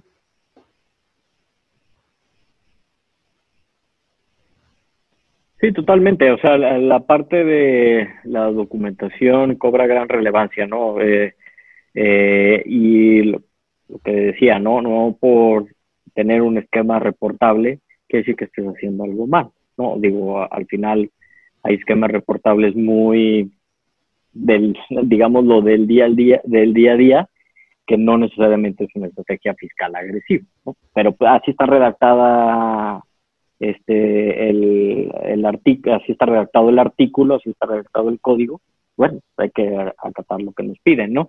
Eh, pero sobre todo es este la documentación, ¿no? La documentación que tienes que tener, inclusive el sí y el no, como les mencionaba, tienes que tener esa documentación a la mano y todos los soportes necesarios. Si bien también hablemos claro, ¿no? La, el soporte o ese defense file no te blinda al 100% de que pudieras más adelante tener un crédito fiscal, sí, el riesgo está y, no, y tampoco no, no, hay que vendarnos los ojos con eso, ¿no?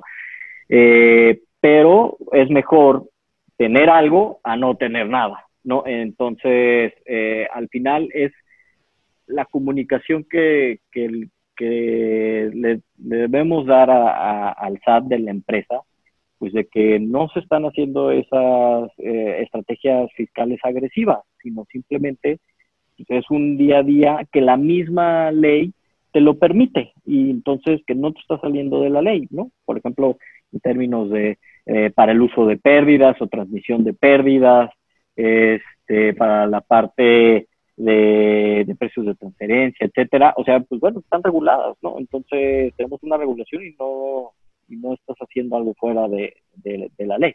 Entonces, eh, digo, hay que cumplir y todos estamos en la disposición de cumplir, ¿no?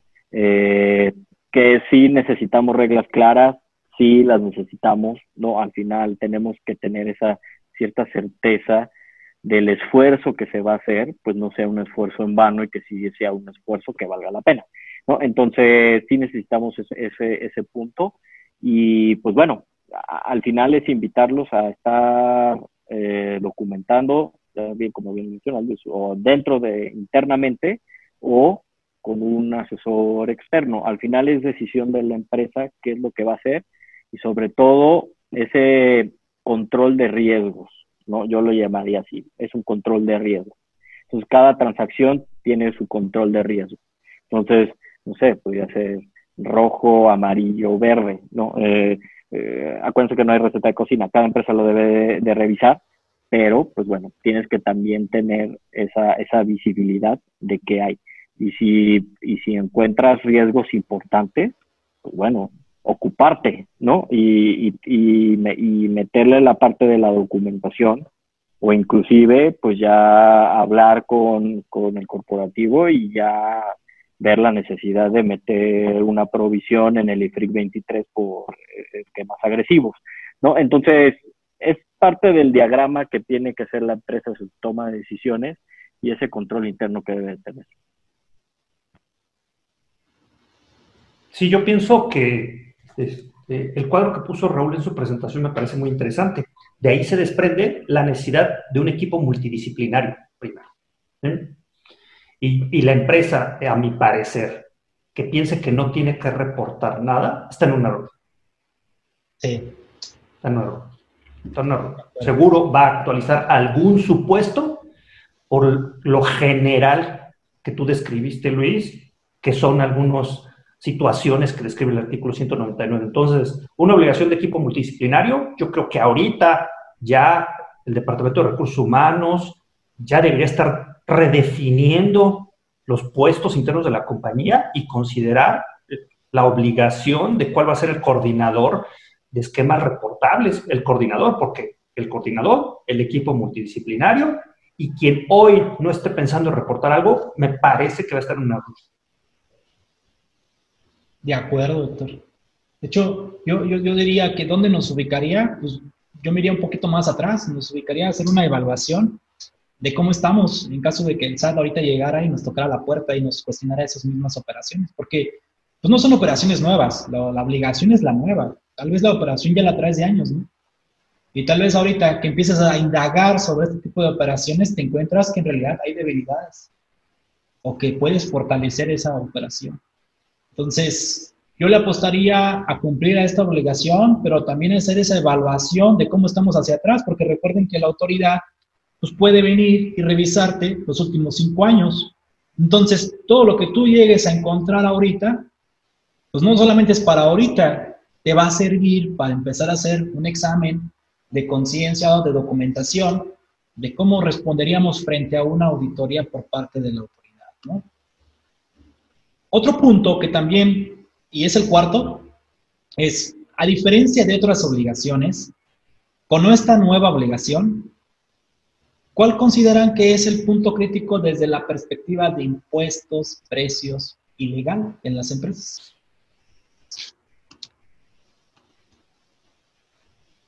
Digamos que es como la pregunta, ¿tú qué opinas? Pues bueno, de mi parte, ya lo hemos venido diciendo, hay que reportar, hay que identificar y hay que formar los grupos. Entonces, para mí es esa parte trascendente. Ahí está la situación desde mi perspectiva concreta. Exacto, totalmente de acuerdo y sobre todo cómo también eh, interactúa con las demás obligaciones que tenemos, ¿no? O sea, esquemas reportables no hay que verlo, ah, bueno, esquemas reportables es una cajita separada, no, hay que verlo en un conjunto con las demás declaraciones que presentamos, porque al final se entrelaza, ¿no? Eh, todas esas declaraciones con la, con la misma de esquemas reportables. Entonces, digo, eh, punto crítico, como les decía, o sea, pasa a ser del, del top, ¿no? De, del top 3 de obligaciones que tiene la empresa, porque me gustó mucho ese comentario, Héctor.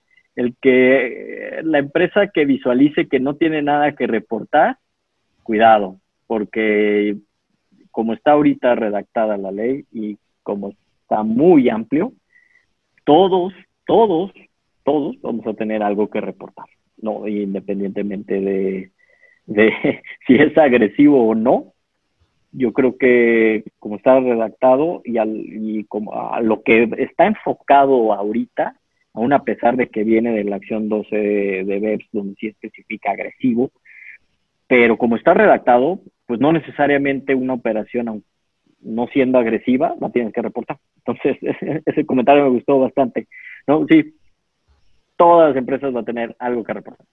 Eh, unas, unas más, unas menos, eh, pero al final se tiene que reportar, se va a tener que reportar algo. Entonces es parte del assessment que tiene que hacer.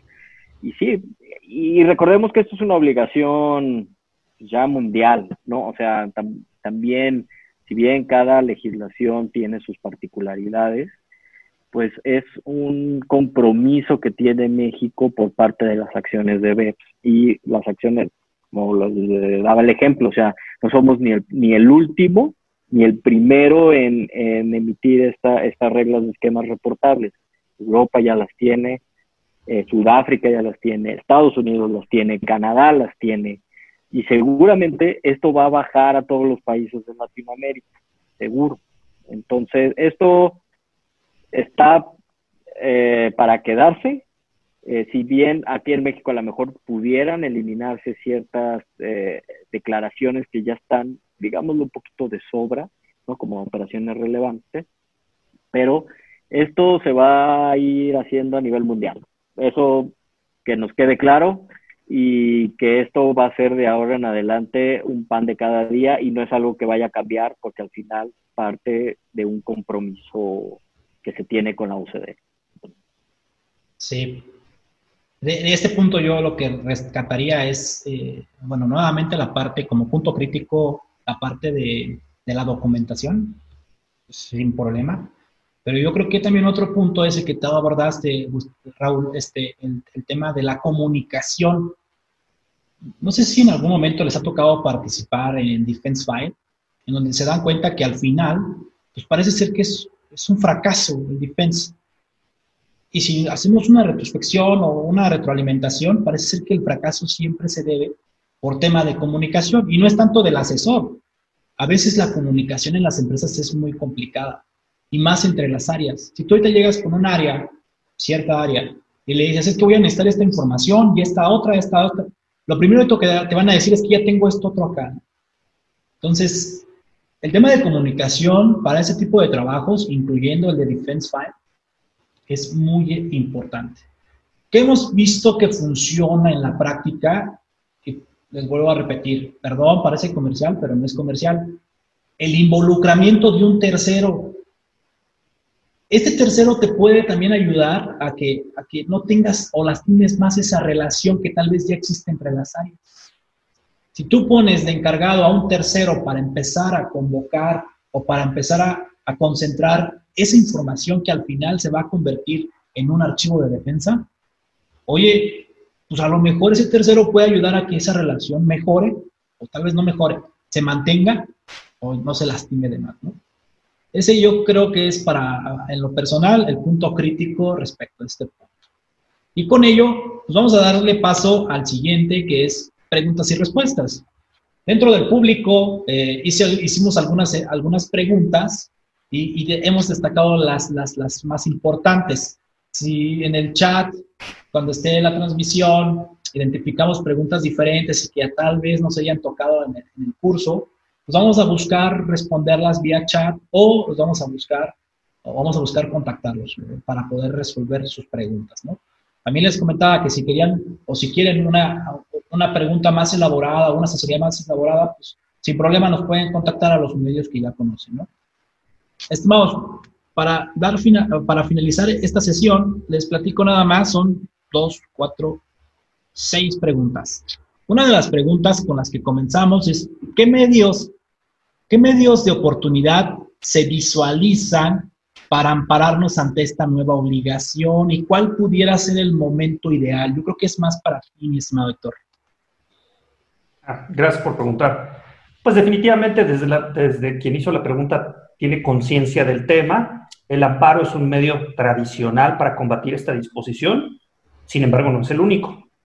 ¿Cuándo empezaría a correr? Vas a tener 15 días hábiles después de la primera informativa, donde está involucrada la empresa, para poder presentar el medio de defensa. Ya pasó un primer momento, desde que estuvo vigente teníamos 30 días para combatirla. Sin embargo, cuando salgan la resolución miscelánea, vamos a tener lo que se llama un juicio contencioso administrativo, vamos a tener un juicio contencioso administrativo para presentar. Entonces, podemos, contra una resolución miscelánea, un juicio contencioso y la otra a partir de la informativa, 15 días para el aparato sería el tema tradicional. De las probabilidades, mi perspectiva es que más bien la empresa diga, oye, a mí esta disposición es la que tengo complejidad para cumplirla, porque no hay información suficiente, no está claro. Ah, bueno, si eso es lo que te molesta, la falta de claridad, podemos concretamente referirnos a esa falta de claridad, nos da la oportunidad de la paz. Sobre la obligación general, me parece que Raúl ya dio el antecedente. Los tribunales creo que van a dar una visión de, es una tendencia mundial de conocer las implicaciones fiscales y evitar que hagas una planeación considerada hoy agresiva, pero que va a tener implicaciones de carácter mundial. Entonces, la obligación general me parece que va a ser difícil tener algún beneficio. Sin embargo, si tenemos algunas situaciones puntuales, ahí sí puede haber alguna oportunidad concreta. Ahora bien, las reglas todavía no las tenemos y cuando las tengamos a lo mejor el tiempo va a ser corto, ¿no? Tal vez este puede ser un buen plan para poder ganar tiempo, ¿no? Si es que ahorita como están las reglas, también en lo personal yo veo que hay muchas deficiencias, ¿no? Este, y sí, también entiendo que es algo que llegó para quedarse, pero hay que echar mano de este tipo de recursos. Yo siempre lo pongo como un plan B, que a lo mejor puede convertirse en plan A si lo llegas a ganar, ¿no? Oye, ¿qué tal si vas a la par con lo que hemos platicado en toda esta sesión pero vas con tu plan B porque un amparo no te quita ni te pone, ¿no? O sea, te pone en un tema de que estás en amparo, pero no creo que te vaya, ah, este se puede amparar, ¿no? Vamos a revisarlo, por algo, por algo se puede amparar. No, no, no, no va a llegar hasta allá, ¿no creen? Sí, totalmente. Aquí yo creo que regresaría a la pregunta, ¿no? ¿Qué tanto juega lo que menciona el artículo 200 en el último párrafo? en donde menciona que tienes que reportar el mecanismo a través del cual se evitó eh, la aplicación del esquema reportable y me reportas lo que, lo que evitaste reportar. Entonces, aquí, ¿qué tanto jugaría? Ok, consigues el amparo, bien, ¿no? Pero eh, no te diría la autoridad, oye, pero yo te estoy diciendo que me digas cómo le hiciste para que no, no estar obligado y aún así me lo vas a tener que dar, ¿no? ¿Qué, tanto juega este, este último párrafo? Sí, es un tema de indefinición que me parece nos da una oportunidad de amparo, pero insisto, hay que ver la situación concreta. Estoy de acuerdo con Luis de que a veces ese plan B es, hay que hacer la evaluación. ¿Vale la pena? ¿Me incomoda la disposición? ¿Qué me está generando la situación de agravio? Pues vamos, vamos a ponerlo en la mesa el amparo. Pero recuerden que dije juicio contencioso administrativo. El juicio contencioso administrativo procede contra una resolución miscelánea. Si de pronto en la resolución miscelánea apreciamos una imposibilidad objetiva, podemos combatirla directamente. Entonces, ahorita sí se puede de forma general, estoy con Raúl, hay demasiadas puertas abiertas, está demasiado vago, casi cualquier situación va a ser reportable no creo que me dé una oportunidad objetiva de suspensión de la obligación de no reportar, porque finalmente tengo que reportar para ir al juicio y pues ya iremos viendo cómo madura esta. Bien, entonces, otra pregunta que encontramos es, ¿sugieren que el estudio de precios de transferencia tenga alguna adecuación ante esta nueva obligación? En lo personal, Sí. Totalmente. O sea, el estudio de precios de transferencia juega un papel relevante. Eh, independientemente de la transacción, imaginemos que no tienes intangibles difíciles de valorar, pero la parte donde entra el estudio de precios de transferencia y hay que tener mucho cuidado que hay ahí, es la parte de contribuciones, lo que les decía, ¿no? Contribuciones únicas y valiosas, ¿no? Entonces, eh, hay que tener hay que revisar muy bien cómo está estructurado el estudio de precios de transferencia, cómo está en la descripción del análisis funcional. Muchas veces lo dejamos un poquito de lado y pensamos que es un copy-paste del año pasado, pero hay que revisarlo, ¿no? Porque en un momento se debió haber revisado, pero otra vez revisarlo y sí, y sí estar seguros de que se están describiendo las funciones, activos y riesgos de acuerdo a la operación y que se esté analizando eh, a, la, a, la entidad eh, que se debería de analizar, es decir, la que tiene las funciones, activos y riesgos más simples. Eso te da una pauta de eso de contribuciones únicas y valiosas. Porque imaginemos que se, por falta de información, que es muy común, ¿no? Oye, pues yo no tengo información y utilizo la que yo tengo.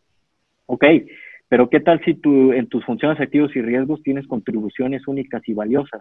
Llamemos actividades de mercadotecnia, ojo, no publicidad, eso es otro tema, pero actividades de mercadotecnia eh, como desarrollos de mercado, eh, estructura este, digamos, de determinación de precios, estructura de estrategias para salir con una cierta marca, eh, la parte de distribución. O sea, puede haber ahí implícito contribuciones únicas y valiosas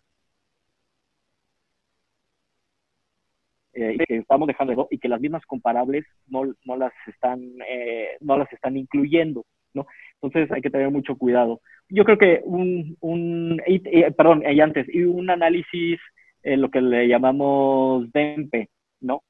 Que es eh, básicamente, básicamente determinar en un intangible, ¿no? Pues quién tiene el desarrollo, quién el mantenimiento, quién la explotación, quién la proyección, quién la mejora de una marca, ¿no? Entonces, si, fácil, si haces un control find en tu estudio de precios de transferencia, un control buscar, y no encuentras la palabra contribuciones únicas y valiosas o contribuciones únicas o valiosas, ojo, ahí falta algo. Entonces hay que, hay que analizarlo muy bien. Si falta esa, esas palabras, hay que echarle una llamadita al asesor de precios de transferencia y decirle, oye, ¿estás realizando tu análisis bajo esta perspectiva? ¿Y dónde veo mi análisis de EMPE? el, asesor de precios de transferencia te va a entender perfectamente. Entonces, esto lo tenemos que incluir sí o sí en los estudios y sobre todo en la parte de reestructuras, ojo con las reestructuras de contratos. Bajo la OCDE sí menciona que si hay una reorganización o reestructuración de contratos donde se cambian funciones, activos y riesgos, es una reestructura. Entonces, si hay un cambio de contrato, hay que hacer el checklist si, si caes dentro de una reestructura. O sea, porque reestructura nos imaginamos las típicas, ¿no? De manufactura la cambio a maquila. Ah, sí, es una reestructura de la A a la Z. Pero de estructuras tan simples como esa parte de, de contratos, que a lo mejor lo dejamos eh, de lado, o la parte de outsourcing, también hay, hay, que tener cuidado, se pudiera considerar una reestructura. Entonces, eh, hay, hay, que leer muy bien el capítulo 9 de las guías de la OCDE. Y pues bueno, sí, el estudio prácticamente te puede decir mucho. Ahora bien, mira, afortunadamente Bimbo y ya otras empresas hemos visto que ya empiezan a, alojar el puesto de, precios de transferencia, ya lo empiezan a tener. Pero todavía hay muchas empresas que no tienen el puesto de manera interna como precios de transferencia. Y se quedan con el estudio tal cual como se los envía su elaborador, sabiendo que ese puede venir con deficiencias cuando uno, como empresa del área de finanzas, revisa un estudio de precios de transferencia, pues yo estoy casi completamente seguro que lo que se revisa es si las cifras son buenas o no. Porque no eres especialista de precios de transferencia. No sabes cómo revisar un funcional. No sabes si a lo mejor le están dando estos detalles que tú le estás comentando, Raúl. Eh, una buena práctica, y bueno, otra vez va a sonar a comercial, lo más recomendable es que tengan un segundo asesor no es que cambien de asesor principal de precios de transferencia. El segundo asesor lo que haría es la función de sentarse como si fuera parte del equipo de la empresa, revisar ese estudio como especialista y dar comentarios, sumarle a ese estudio. En el momento en que lleguen los comentarios, la persona encargada va a reenviar esos comentarios al principal elaborador y él va a tener la responsabilidad de responder frente a esos comentarios y hacer las adecuaciones a ese estudio de precios. cambia un poquito la forma en cómo obtienes tu estudio de precios de manera anual al tener un segundo asesor. Eso yo creo lo sugeriría, digo, ya hay demás firmas, aquí también lo tenemos como segundo asesor. Es relativamente económico a diferencia del estudio como tal, porque aquí nada más es una revisión, pero sí marca lo que debes de cumplir conforme a ley. Y es un hecho que dentro de este check tenemos que incluir la parte de esquemas reportables que ya va a ser aplicable a partir del siguiente año. Otra pregunta que nos están haciendo es, oye, ¿qué fecha estimada eh, creen que podemos tener para estas reglas y formatos que nos están haciendo falta, ¿no? Digo, esto es jugarle al adivino, tal vez, ¿no? yo, yo en lo personal puedo decir que, que ya se viene en septiembre eh, la entrega del paquete económico del Ejecutivo Federal a la Cámara de Diputados. Puede tener algo de estas reglas ese, ¿no? Oye, pues la resolución de fiscal en cualquier momento puede tener modificaciones, ¿no? No sabemos si la va a publicar o no la va a publicar. O inclusive la resolución para el siguiente año que normalmente se publica a final de este año, ¿no? Este, oye, ¿cuál es la fecha estimada? Pues yo esperaría que antes de que termine el año, porque si me hablan después del año, pues ya viene el anual y ya vienen otros proyectos. Y oye, hasta ahorita me están dando a conocer las reglas, este, pues vamos a estar contra reloj. Nuevamente destacamos que yo creo que la labor de analizar esa nueva obligación, independientemente de esas reglas, debería de comenzar desde ya, ¿no? Como lo comentaba el buen Raúl. No sé ustedes qué opinan. Pues tenemos por ley una referencia del, además de 30 días eh, eh, del mes de febrero, ¿no? Entonces, pues ahí tenemos me parece que debiera haber reglas antes de febrero de 2021. Sí, este, ese es un tiempo límite. Ya hemos visto que la autoridad fiscal puede ir retrasando esta obligación. Hay criterios judiciales que dicen, si bien es cierto la ley puede tener un criterio temporal que lo manda a reglas, cuando no se cumpla la emisión de reglas, de forma natural se difiere la obligación de ley. Entonces, podemos esperar que sea razonable antes de febrero, sí. Si no existe, puede diferirlas más allá la autoridad y no estarías funcionalmente en una sanción, también. Sí, va, a ser complicado eh, y jugarle al adivino, ¿no? Y tener esa bola de cristal. Lo que sí esperamos es que sea pronto, y justo fue la, lo que la Prodecon hizo, ¿no? O sea, de emitirle este, no sé, aviso al SAT de que ya tiene que estar diciendo las reglas del juego. Bueno, la contestación del SAT fue, calma, estamos trabajando en eso y se van a, la obligación es hasta enero 2021, tranquilos, ¿no? O sea, pero no, no menciona ninguna fecha. Entonces, pues bueno, hay que esperar, pero creo que independientemente de la fecha de las reglas, ya se tiene que estar trabajando en, el, en ese inventario de posibles transacciones a, a, a, pues a reportar, ¿no? Sí, yo creo que en lo básico, y pues yo creo que con estas deficiencias, y ya cuando existan las reglas, pues a lo mejor ya empiezas a descartar parte de lo que ya identificaste, ¿no? Pero ya empezaste, no empezaste de cero, ya tienes algo trabajado. Y ese es el, mensaje principal de esta sesión. Vamos a, platicar la última pregunta. Esta pregunta yo creo que es importante. Este, cuando, se, eh, cuando, cuando la leí dije, oye, pues tiene mucha razón, ¿no?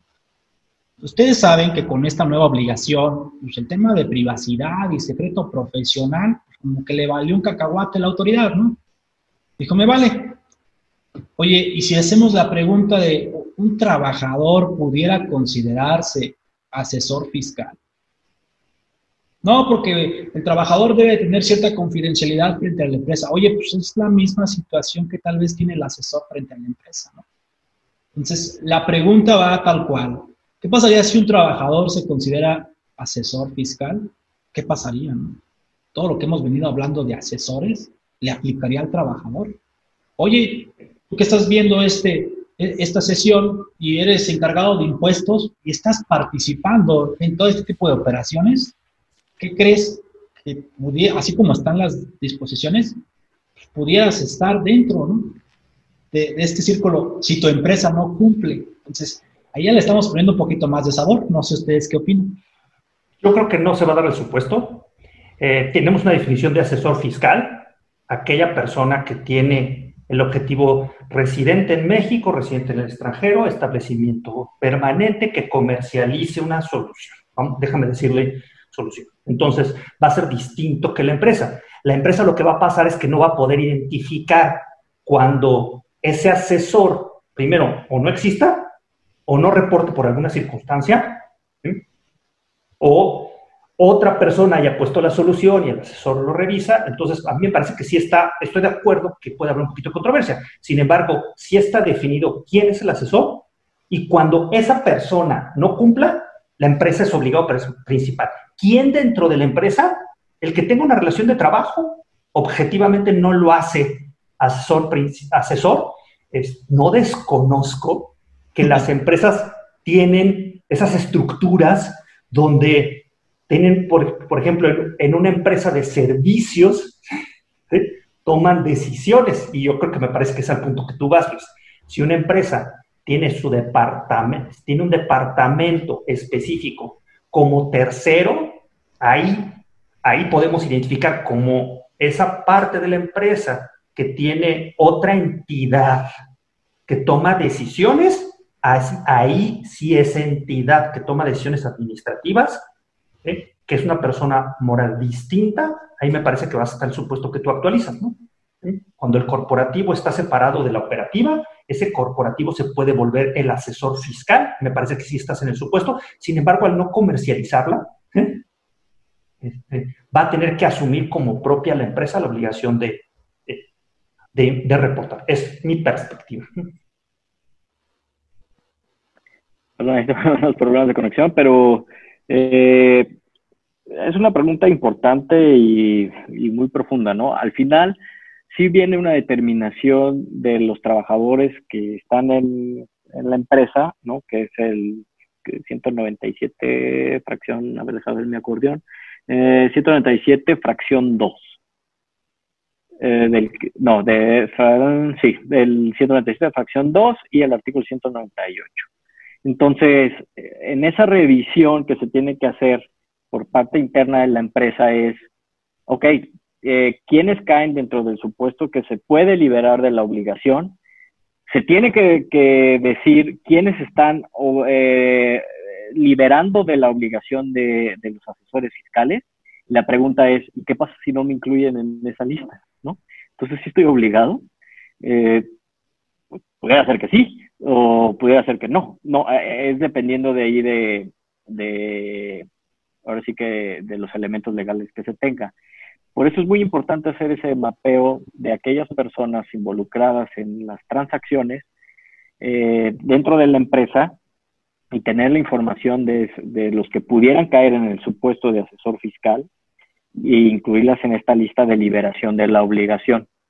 Entonces, eh, y empezar ya sea con un asesor eh, eh, jurídico o dentro del área de jurídico de la empresa, pues determinar si es necesario realizar cartas exonerativas, por ejemplo, ¿no? Y decir, ok, ¿sabes qué? Yo, yo soy personal de la empresa, yo actúo bajo subordinación, yo debería estar no liberado y poner toda esa, esa lista de las empresas y la obligación de reportar, por ejemplo, en corporativos, bueno, es de la entidad eh, subsidiaria y ellos son los responsables de hacerlo. Entonces, no sé, ahí se tiene que hablar con, el asesor jurídico o con el área jurídico de la empresa para no dejar esos cabos sueltos y si ir a hacer un mapeo importante en ese inventario, perdón que, que suene muy repetitivo, ¿no? Pero en ese inventario de transacciones, en ese eh, aspecto holístico, qué áreas están involucradas y qué dentro de esas áreas, quiénes son las personas que están involucradas de, estar haciendo, digamos, el, día a día, la implementación o el trabajo normal de la operación. Entonces, eso podría ser una recomendación. Ok, pues eh, son importantes las preguntas. Tienen también sus asegúnes porque la disposición pues está muy, muy incompleta, lo voy a llamar así. Ya a lo mejor cuando tengamos las reglas, si seguimos con ese tipo de preguntas, yo creo que ahí sí hay que preocuparnos, ¿no? este, esperaríamos que con, con la publicación, que pues por eso a lo mejor el SAT le respondió hacia la Prodecon porque necesita tiempo para responder, este, pues a lo mejor lo está preparando muy bien, ¿no? Ojalá no nos llevemos una sorpresa. Y bueno, pues ya para finalizar, este, antes de, de darse cierre a esta sesión, me gustaría comentar algunos aspectos relevantes. Recientemente se publicó la segunda resolución miscelánea fiscal. Eh, tema de días inhábiles, recuerden, los últimos 15 días, 20 días de, de, julio, para que lo consideren en sus procesos de devoluciones entre facultades de comprobación y otros. El dictamen fiscal, los que se dictaminan para efectos fiscales, el 15 de julio eh, o al 31 de agosto, dependiendo del supuesto donde te encuentres. Hay más aclaraciones respecto a suspensión de certificado sello digital. Una muy importante que a lo mejor no la han visualizado es que ya deben de actualizar su buzón tributario con el número celular. Anteriormente nada más dábamos de alta el, el correo electrónico. Con esta segunda modificación a la resolución, observen la ficha 245 del Código Fiscal de la Federación, del anexo 1A. Este, pues, las personas morales tienen hasta el 30 de septiembre, las personas físicas hasta el 30 de noviembre. Hay que dar de alta un celular mínimo si quieren cumplir conforme el artículo 17K del Código Fiscal. Eh, otra, hay preguntas, más preguntas y respuestas respecto al artículo 1A de la ley del IVA. Pongan atención entre la, la 12 y la 13, hay contradicción entre ellas, es lo mismo, pero se contradice, es, si retienes acá, pero acá no retienes y vean y léanla, es casi lo mismo lo que están diciendo. En la presentación que les haremos llegar va a venir ahí el link para que las puedan ver. Algo que también hay que destacar es que se está creando un SAT estatal en Baja California, ya se autorizó. Este, no sabemos si en efecto en cascada pudiera empezar a haber otros de manera estatal. ¿Qué significa? Pues que a través de convenios de colaboración, pues van a tener ya de manera local al SAT cuando a lo mejor lo teníamos, pero lo teníamos a nivel federal, ¿no? Tal vez la intención es seguir intensificando la parte de fiscalización. Algo que también está sonando es, entre comillas, el pago retroactivo de derechos para las empresas certificadas. Consultándolo con los abogados de GBO, ¿sabes qué? No es que sea retroactivo, ese derecho ya estaba, eh, nada más que no se pagaba porque no era requisito para tu certificación o renovación con las nuevas reglas de carácter general del comercio exterior, pues te lo hacen como requisito. Pero no solamente las de este año, sino las de años pasados. ¿no? Eh, se eliminan beneficios de certificación del IVA, hay que tener mucho cuidado en los plazos de devolución. Las importaciones temporales se reduce el tiempo y también tienen reducción en algunos trámites, incluyendo transferencias virtuales. También ahí les vamos a pasar el link esas son las novedades eh, que tenemos aprovechando ahorita la sesión. Ya después si vemos que hay algo importante que debamos de meterle más tiempo, ahí estaríamos mandando la invitación. Recuerden que próximamente tenemos otro, otro, otro, otra sesión que es transformación digital, documentación digital. Importancia, yo creo que va de la mano con este tema, ¿no? El tema de la, parte digital. Oye, pues las empresas hoy en día, y más ahorita con el tema de la pandemia, pues tuvieron que haber hecho en la parte digital, ¿no? Porque ya muchas lo están haciendo. No sé cómo lo estén trabajando allá en Grupo Bimbo, no, Raúl.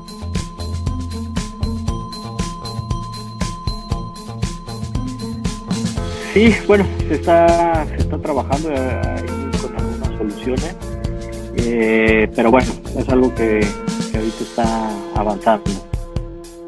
Sí, entonces hay que empezar a tener cuidado. El curso que, pues, principalmente cómo pueden usar la firma electrónica para este tipo de, de, práctica o control, así lo voy a llamar.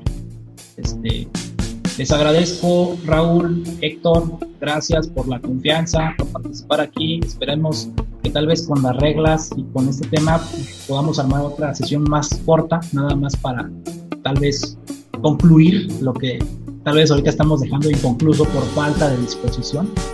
Este, y a lo mejor ya entrar más formal, ¿no? ¿Qué, qué, qué soluciones? Ahorita nosotros les podemos decir, hagan esto, esto, esto, esto, esto. No sabemos si con las reglas las, todo cambie, ¿no? O nada cambie. Gracias a los dos. Muchas gracias. Gracias, por la invitación. Un saludo a todos. Gracias. Igual. A ustedes, gracias a los que nos están eh, viendo en esta sesión. Les comentaba, es una sesión que está siendo grabada. Recuerden seguirnos en redes sociales. Eh, material exclusivo se manda solamente para las personas con membresía. La presentación se les va a enviar a la gente que confirmó. Este, la parte de contacto, pues el buen Raúl, el buen Héctor, sin ningún problema en la lámina que gracias a todos. Nos estamos viendo. Hasta luego. Hasta luego.